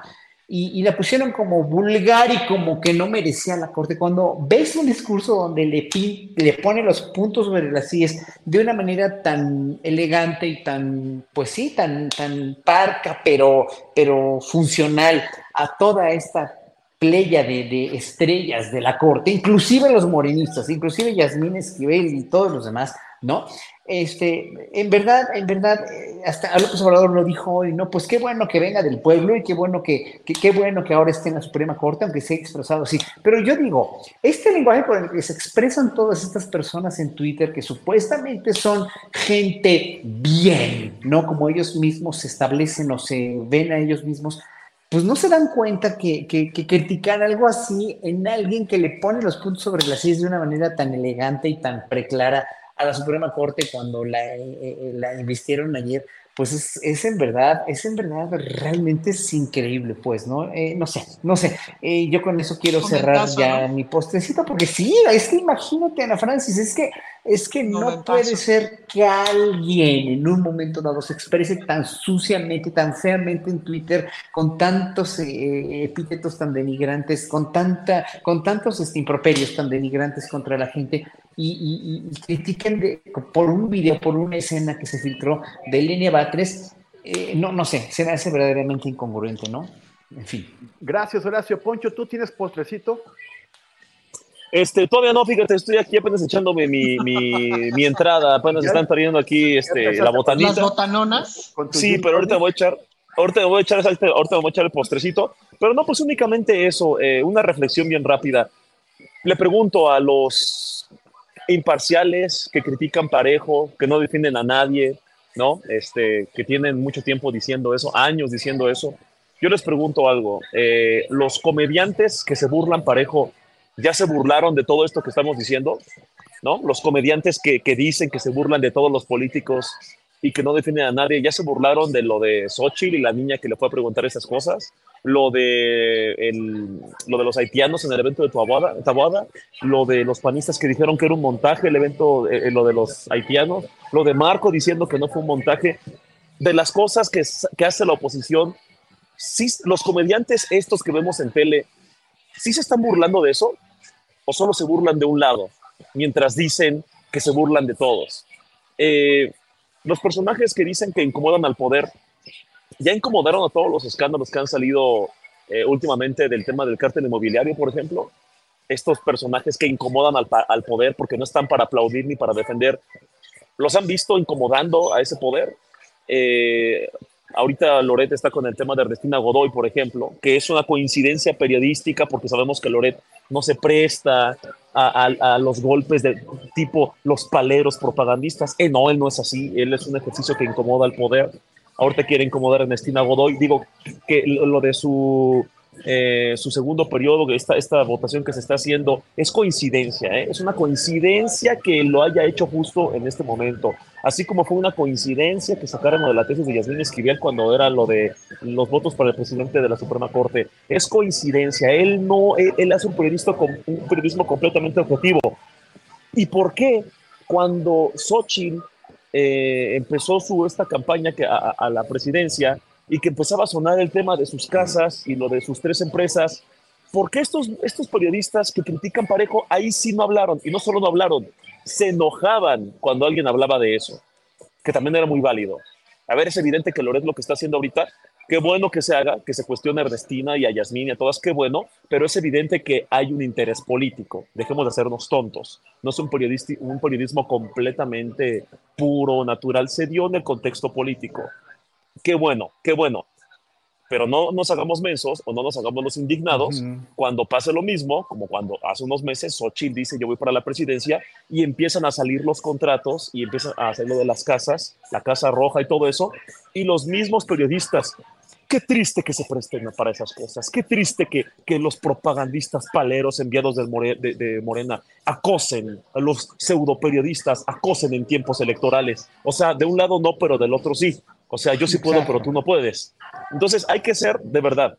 Si no vamos a ser parejos, por lo menos no estemos de hocicones diciendo que somos parejos. Gracias, Poncho. Ana Francis, ya para irnos, ¿tienes un postrecito? Nada más que me quedo con el momentazo de ayer en la Suprema Corte con Lenia Batres y con este nombre que le han puesto de la ministra del Pueblo. Ese discurso de la Corte es extralimitado con lo legislativo y tal, pues nunca lo habíamos visto, Temoris. Es así de, ok, por fin, por fin. Y eso se quedará en mi corazón. Vi, vi, este, un titular de un periódico que, que, que, decía eh, la nueva ministra de la Corte contra la Corte. Yo creo que no es, no es contra la Corte, es contra la forma en que ha sido empleada. Y a favor de la, Constitución, como, como ha dicho en, en, reiteradas entrevistas, lo que tiene que estar hasta arriba es la Constitución. Constitución. Así es. Así que con eso me quedo. Muchísimas gracias, Ana Francis Moore. Muchísimas gracias, querido Temor y queridos amigos. Adiós. Muchas gracias, Horacio Franco. Gracias, hasta luego a todos. Gracias por todo. Y muchas gracias, Poncho Gutiérrez. Ya dijeron que tienes 34, ¿sí o no? Yo soy dueño de mi silencio. Ya lo dije. Ya, ya, después les diré. Sí, por ahí ando, por ahí ando. Ya les diré. Muchísimas gracias eh, eh, a los tres. Y eh, ya el, próximo viernes estarán con Julio Astillero. Y por, por, ahora vamos a entrar a esta parte tan esperada de las recomendaciones de la semana que va a conducir mi compañera Alex Fernanda. Hola, Temoris, mira, ya regresé. Excelente, ya, Alex. Y si les parece, vamos a comenzar y pues nuestra querida María Hahnemann el día de hoy no nos pudo acompañar porque se está tomando unos merecidos días de descanso, pero no se preocupen porque la siguiente semana está lista con las mejores recomendaciones musicales. Y pues ahora saludo con mucho gusto a nuestro querido Daniel Robles que trae los cinco minutos de inclusión. Dani, ¿cómo estás? Buenas tardes, tripulación astillero. A Temoris y Marta Olivia, gracias por su valioso trabajo. Alex, creciendo cada vez más e imprimiendo su propio estilo. A todos mis compañeros y compañeras colaboradores, felicitaciones por ser un gran equipo de profesionales, y que sea un excelente 2024. Hoy, para empezar el año, les quiero compartir algo que me hizo llegar mi hermana Pau. Y para entrar en contexto les pregunto. ¿Ustedes creen que el color de los calzones que usen en la noche de Año Nuevo determine cómo va a ser su año? ¿Es una ilusión? ¿Es una superstición? ¿Es algo superficial e inútil? Les comparto el siguiente texto de Adrián Lira. Se titula, Por mis calzones. Y dice, Creo que puedo asegurar que todos conocemos el mito de los calzones de Año Nuevo. Rojos para el amor. Amarillos para la abundancia. Negros para la seducción. Blancos para la paz verdes para la esperanza y azul para los proyectos, hasta donde recuerdo. Muchas y muchos compran o regalan calzones con el deseo esperanzador de que estos actúen mágicamente, para mejorar los aspectos menos enriquecidos de nuestra vida. Deseo que todos los días tengas los calzones bien puestos. Que sin importar el color, textura o tamaño, te hagan hacer las cosas que no has hecho, y que debes realizar para cumplir tus sueños. Porque los sueños se materializan con hechos constantes, derivados de rutinas, o de buenos hábitos. Pero si eres del grupo que odia, o no puede con las rutinas, espero que a partir de mañana tengas los calzones bien puestos para enfrentar tus miedos, para afrontar tus retos, para dar un paso lateral ante lo que desconoces, y aprendas algo nuevo. Te reto a que tengas los calzones bien puestos para pelear por tus convicciones, principios y creencias. Que respetes a otras personas. Que no antepongas tus ideas sin escuchar, que no humilles por jerarquía, y sobre todo, a que no dañes a otras y otros solo por tus calzones. Los calzones cubren nuestra intimidad. Espero que cada vez que te los quites frente a alguien, sea porque realmente vale la pena. Finalmente, para no aburrir, espero que cada vez que compres calzones lo hagas pensando en lo mucho que te valoras y amas. Nunca andes con los calzones rotos, incómodos o insanos. Siempre ponte calzones que te hagan verte bien, estar a gusto, sentir seguridad, y especialmente, que sean de tu color o colores favoritos. Feliz inicio de año. Comparte si crees que alguien necesita calzones este año nuevo. ¿Qué opinan? Los leo atentamente. Yo creo que en la noche de año nuevo todo mundo desea lo mejor y mucho amor y paz, y en cuanto reinician labores, volvemos a lo mismo. A quejarnos de todo y a seguir con conductas negativas de todo tipo. Entonces, en mi opinión personal, bienvenido 2024. Como venga. Tomo aire porque sé que será un año intenso. Y hay que afrontarlo con valentía y voluntad. O sea, con los calzones bien puestos. Y hasta aquí mi primer choro marador 2024. Gracias.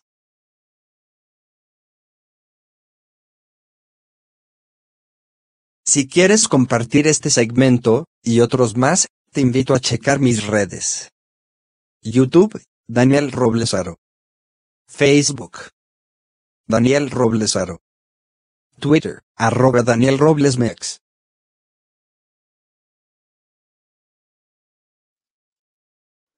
Gracias, Dani, por esa gran reflexión y recuerden todos los comentarios y que le cuenten a Dani qué les pareció esta columna en arroba Daniel Roblesmex. Y pues ahora saludamos con muchísimo gusto al maestro Jesús Taylor, que ya nos trae las recomendaciones de series y películas. Jesús, ¿cómo estás? Alex, buenas tardes, feliz año. Esta es la primera aportación para mí en este año 2024. Feliz año a toda la audiencia también. Y me hizo pensar, Daniel, mucho con esto de los calzones, Karen, porque yo en año nuevo no uso, o sea, ni para escoger color, man, pero bueno, no, sí uso, ¿eh? Sí uso. Justamente a mí también me dejó, me dejó pensando eso de los calzones y estaba, ¿de qué color fueron los míos? Pero no, quién sabe, no, tengo mala memoria. Oye, Jesús, antes de comenzar, eh, ¿cómo te la pasaste en Año Nuevo? Eh, muy tranquilo, muy tranquilo, bien, en ese sentido, bastante bien, pero muy tranquilo aquí en mi casita. Ay, qué padre. Y ahora sí, listos para las recomendaciones, porque mira, aquí ya los fans, tus fans ya te están esperando. Y aquí nos andan Pues saludando. Mira, Marco Antonio te anda mandando saludos. Ah, muchas gracias, Marco Antonio. Saludos también para ti. Pues aquí estamos, mira, eh, está iniciando, ya inició, pero digamos que la parte hollywoodense o norteamericana eh, va a iniciar apenas este fin de semana, este día 7 de enero, lo que se le conoce como la temporada de premios.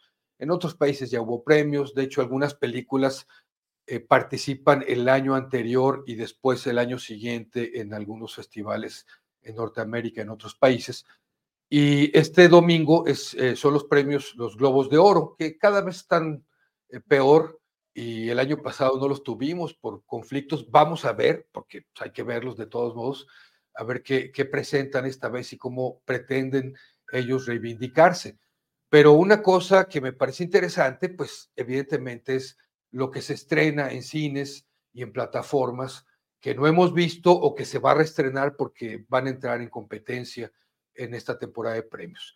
Y se acaba de estrenar el día de ayer, jueves 4 de enero del 2024, de este año nuevo, una película aquí en México que se llama Priscila. Eh, y la verdad es que me pareció una muy buena película. Yo sí quiero invitarlos a invitarlas a que la vean porque eh, tiene varias cosas a su favor y, yo la considero buena. Va a estar participando en varios premios. Eh, está dirigida, para empezar, y es algo bueno, por una mujer y es Sofía Coppola, que yo creo que sí heredó eh, mucho el talento de su padre y definitivamente lo va a ir eh, perfeccionando conforme le vayan dando más oportunidad y más oportunidad, pero ya nos ha presentado buenísimas películas. El año pasado vimos una película sobre la vida de Elvis. Y bueno, fue una buena película, una gran producción, tuvo algunas cosas que no me gustaron, pero en general fue una buena producción. Y ahora eh, Sofía Coppola estrena esta película sobre la vida de Priscilla Presley, la que fuera esposa del rey del rock, eh, y desde la perspectiva de ella, porque está inspirada en un libro que ella escribió. Y eh, pues adaptan bien el guion, también Sofía Coppola participa haciendo el guion, y lo cual me parece un trabajo eh, que le aporta aún más a su dirección, algo mejor todavía, eh, porque eh, pues dicen algunos, algunas personas en la crítica que de repente sienten que no se atrevió a más Priscila, perdón, Sofía Coppola, para presentar otro tipo de cosas. Yo creo que se atrevió a mucho, pero no necesitaba ser una película escandalosa, ¿sabes? es una película que inclusive estuvo bajo, no la supervisión, pero sí bajo el ojo y el comentario de la misma Priscila Presley, porque ella sigue viva. Y ella quedó contenta, la misma Priscila quedó contenta con el, con el resultado de la película. Es una película que nos muestra lo que vivió ella con el famosísimo eh, sex symbol, eh, una figura de, la música y del espectáculo, eh, donde vemos la dificultad que ella tuvo y lo que vamos a ver también es cómo hoy en día muchas de las cosas que vamos a ver en la película eh, no, no, las, no las toleraríamos, ¿sabes? Y menos las mujeres. Eh, abuso, abuso emocional. Ya de entrada, imagínate, eh, cuando Elvis la conoce en Alemania en 1959, Priscila tenía 14 años y Elvis ya tenía 24 años, se llevaba nueve años y medio. Oh, Imagínate acercarse a una niña, adolescente de 14 años, con todo lo que implicaba Elvis, ya era famoso, eh, ya, ya había tenido, ya tenía carrera, ya es reconocido internacionalmente, le faltaban muchos años de fama y una fama más fuerte todavía, pero eh, este abuso de control que se da de no te pongas esto, quiero que te pintes el cabello de esto, el trato inclusive eh, de desprecio que recibió en muchos momentos de su vida, aguantar muchas cosas de una jovencita, pues evidentemente que no podemos juzgar porque era una adolescente inmadura, inocente, eso le atrajo mucho a Elvis, pero eh, vamos, son cosas interesantes de ver no quiero disculparlo por la época, aunque en, aquella época no había el pensamiento eh, que hoy tenemos, ¿verdad? Para no tolerar ese tipo de cosas. Eh, y, así que si, si, nos enfrentamos a una situación, digamos, complicada, difícil para Priscila, pero algo que me gusta es que no era necesario hacer una película escandalosa ni presentar a Elvis como un monstruo. ella vivía en una jaula de oro ¿sí? Eh, y, esa jaula eh, era tan sutil que con esa sutileza que se presentan estos hechos que ya comenté, es suficiente para impactarnos y ver que esta mujer que también estuvo siempre bajo el reflector por ser la compañera, o sea, no era por ser eh, Priscila, sino por ser la compañera de Elvis, la esposa de Elvis, pues también padeció situaciones bien, bien complicadas. Por desgracia, algunas en estos tiempos se siguen repitiendo, eh, esperemos que cada vez menos, pero creo que es una buena, buena recomendación. Eh, participó, por cierto, el Festival de Venecia, que es uno de los mejores festivales a nivel internacional, y creo que es una buena recomendación para ir al cine.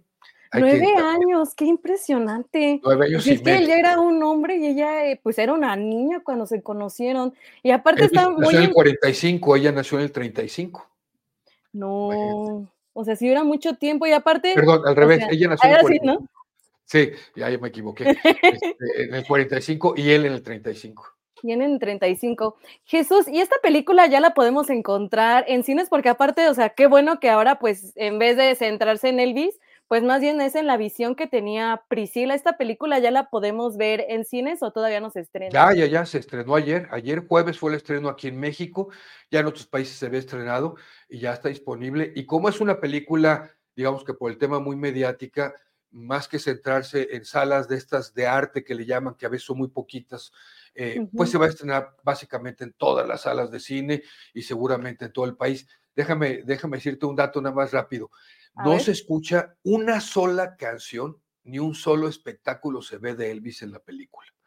Eh, Uy. más allá de que no consiguieron los derechos de autor de la música, que fue un problemón, el soundtrack que usa Sofía Coppola es muy bueno, pero no se necesita, ¿sabes?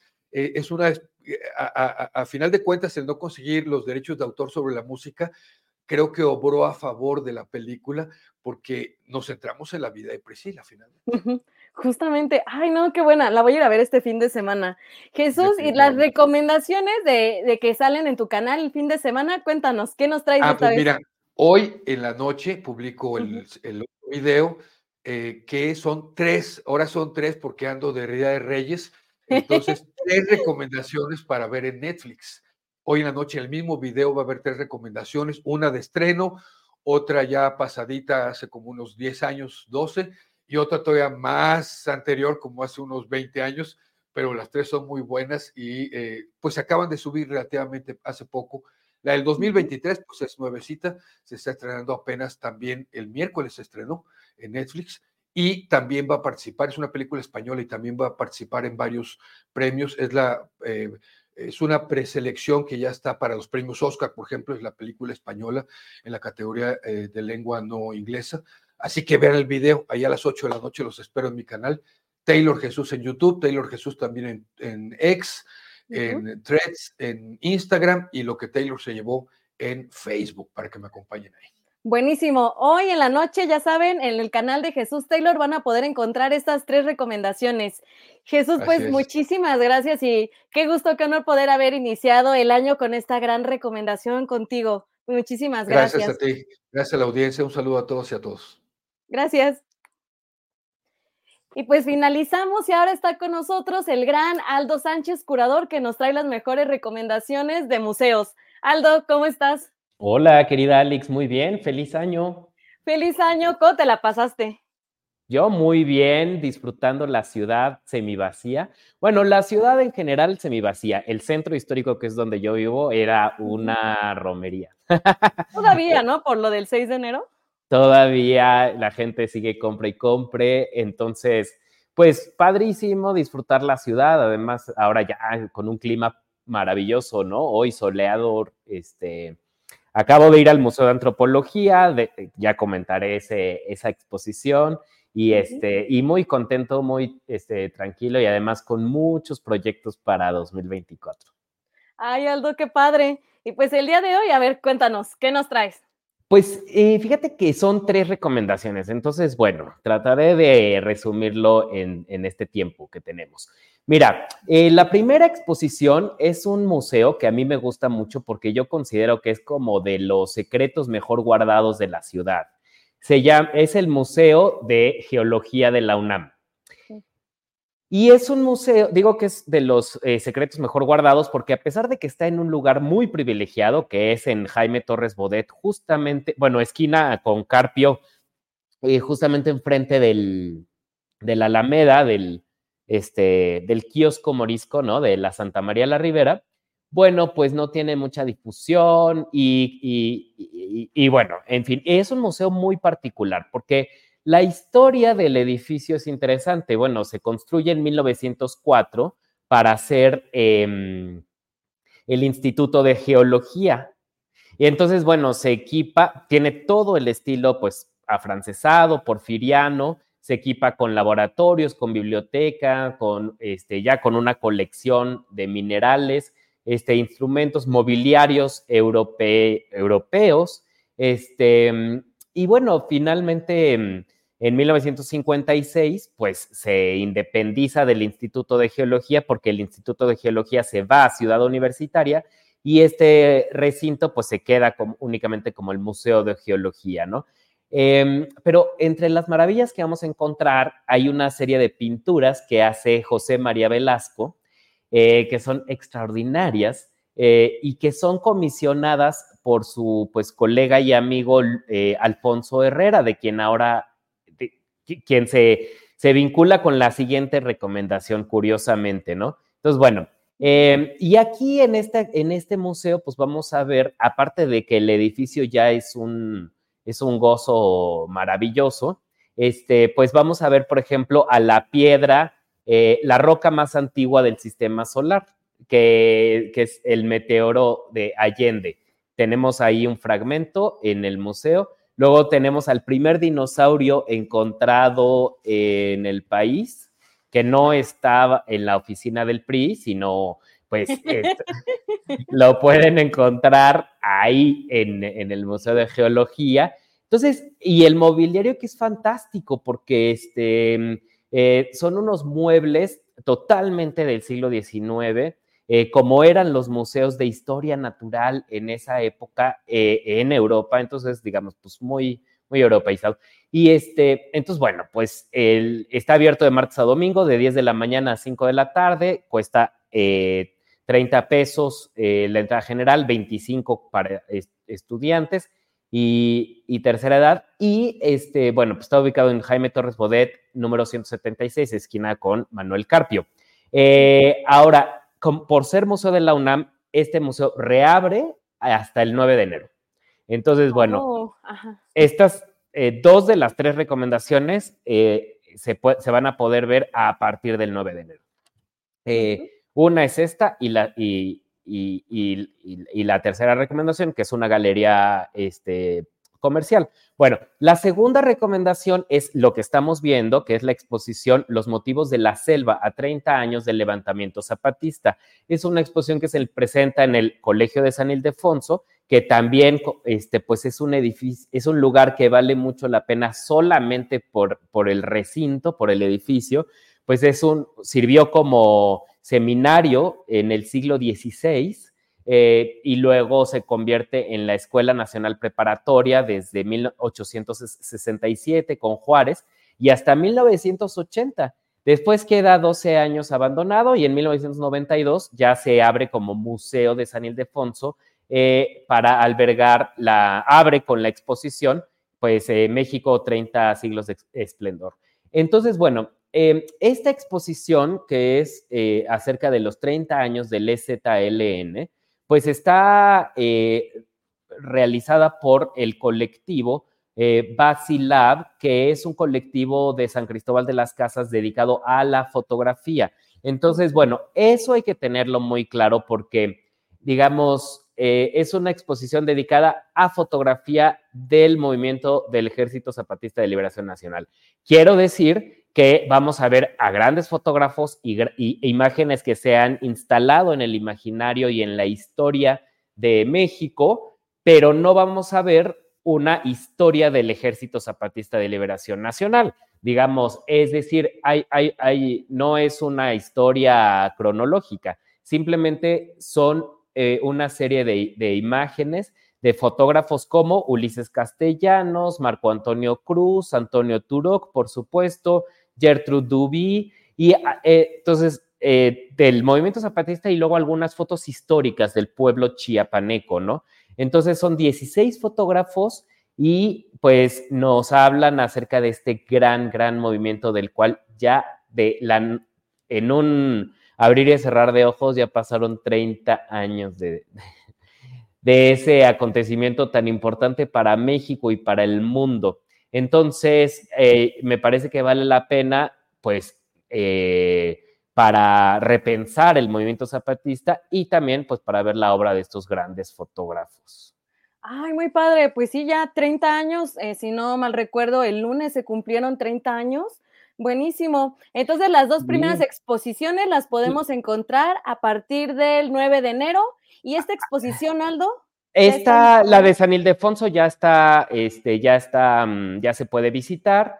Eh, pueden ver la exposición de Sergio Hernández y también la del ZLN. De hecho, pues el otro día, eh, em, con- este, eh, Juguete Rabioso, ay, ¿cómo, ay, cómo se me fue su nombre de nuestro compañero? Federico Bonazo. De Federico Bonazo, efectivamente. Bueno, es que yo escuchaba Juguete Rabioso cuando yo era adolescente. Entonces, pues cuando e- ellos, o sea, Juguete Rabioso, este, Santa Sabina, los de abajo, La Maldita Vecindad, pues ah, hicieron esos, estos conciertos en Ciudad Universitaria, a los cuales yo tuve el privilegio de estar ahí, ¿no? Entonces, este, bueno, pues es mucha nostalgia, pero además es una cosa que fue muy importante, insisto, no solamente para México, sino para el mundo, ¿no? Este Sí. ejército tan, tan, tan peculiar.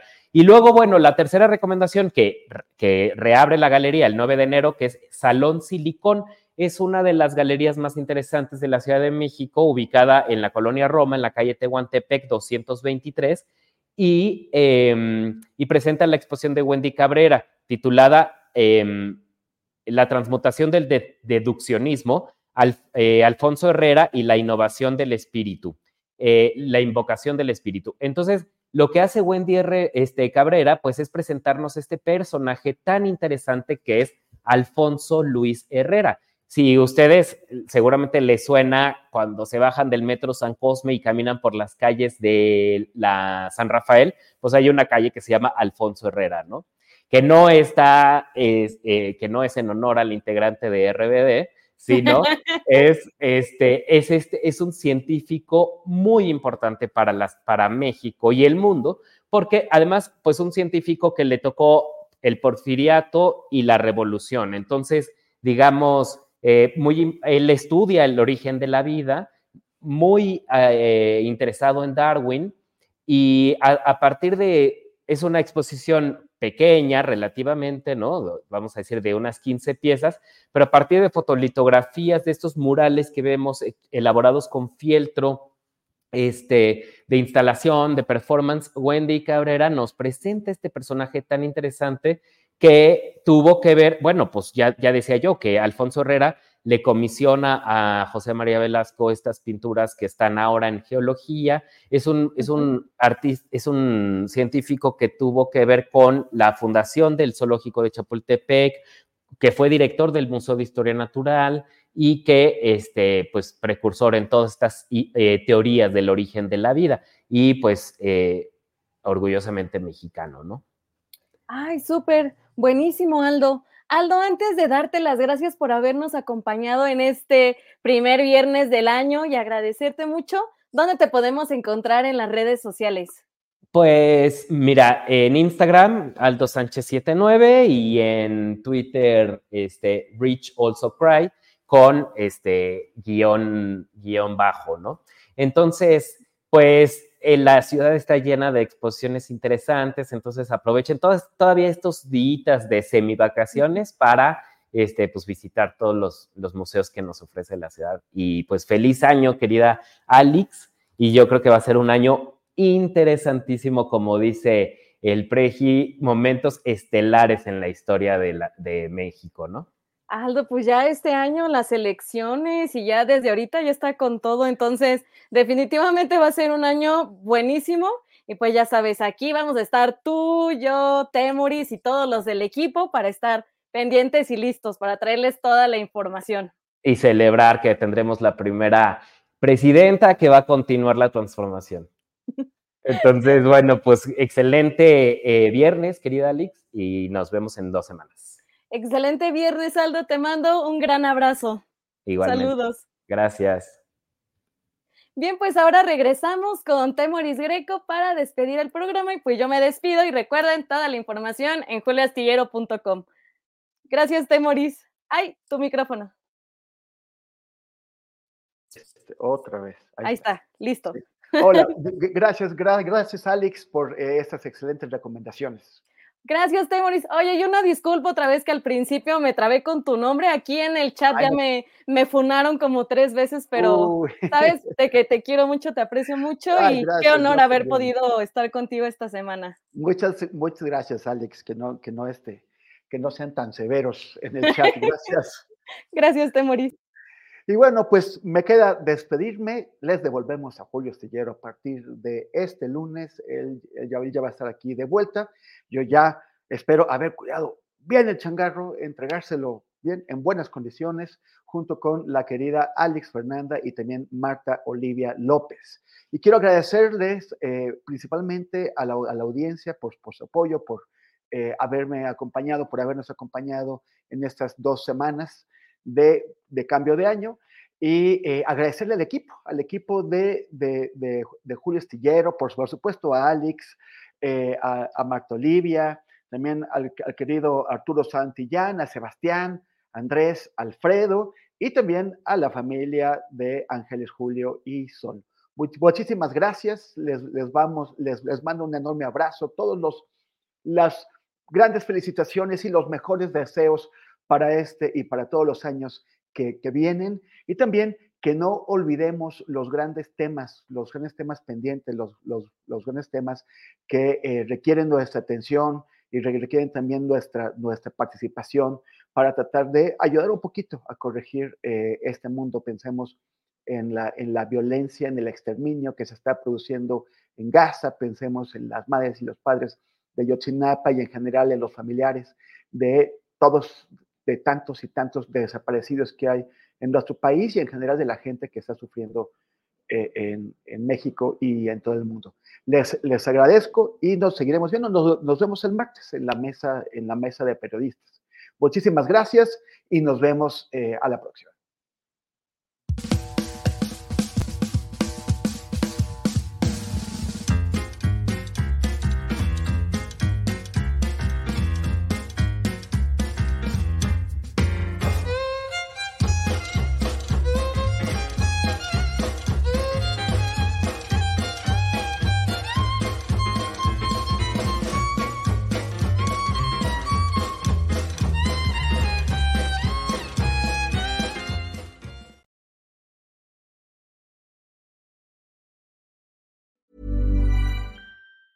¿Te preocupas por tu familia? Entonces, ¿por qué darles solo huevos ordinarios cuando pueden disfrutar de lo mejor? Eggland's Best, los únicos huevos con ese delicioso sabor fresco de granja, además de la mejor nutrición, como 6 veces más vitamina D, 10 veces más vitamina E y 25% menos de grasa saturada que los huevos regulares, además de muchos otros nutrientes importantes. Así que, dales los mejores huevos. Eggland's Best, mejor sabor, mejor nutrición, mejores huevos. Hola, buenos días, mi pana. Buenos días, bienvenido a Sherwin Williams. ¡Ey! ¿Qué onda, compadre? ¿Qué onda? Ya tengo lista la pintura que ordenaste en el ProPlus app. Con más de 6.000 representantes en nuestras tiendas listos para atenderte en tu idioma y beneficios para contratistas que encontrarás en aliadopro.com. En Sherwin Williams somos el aliado del PRO.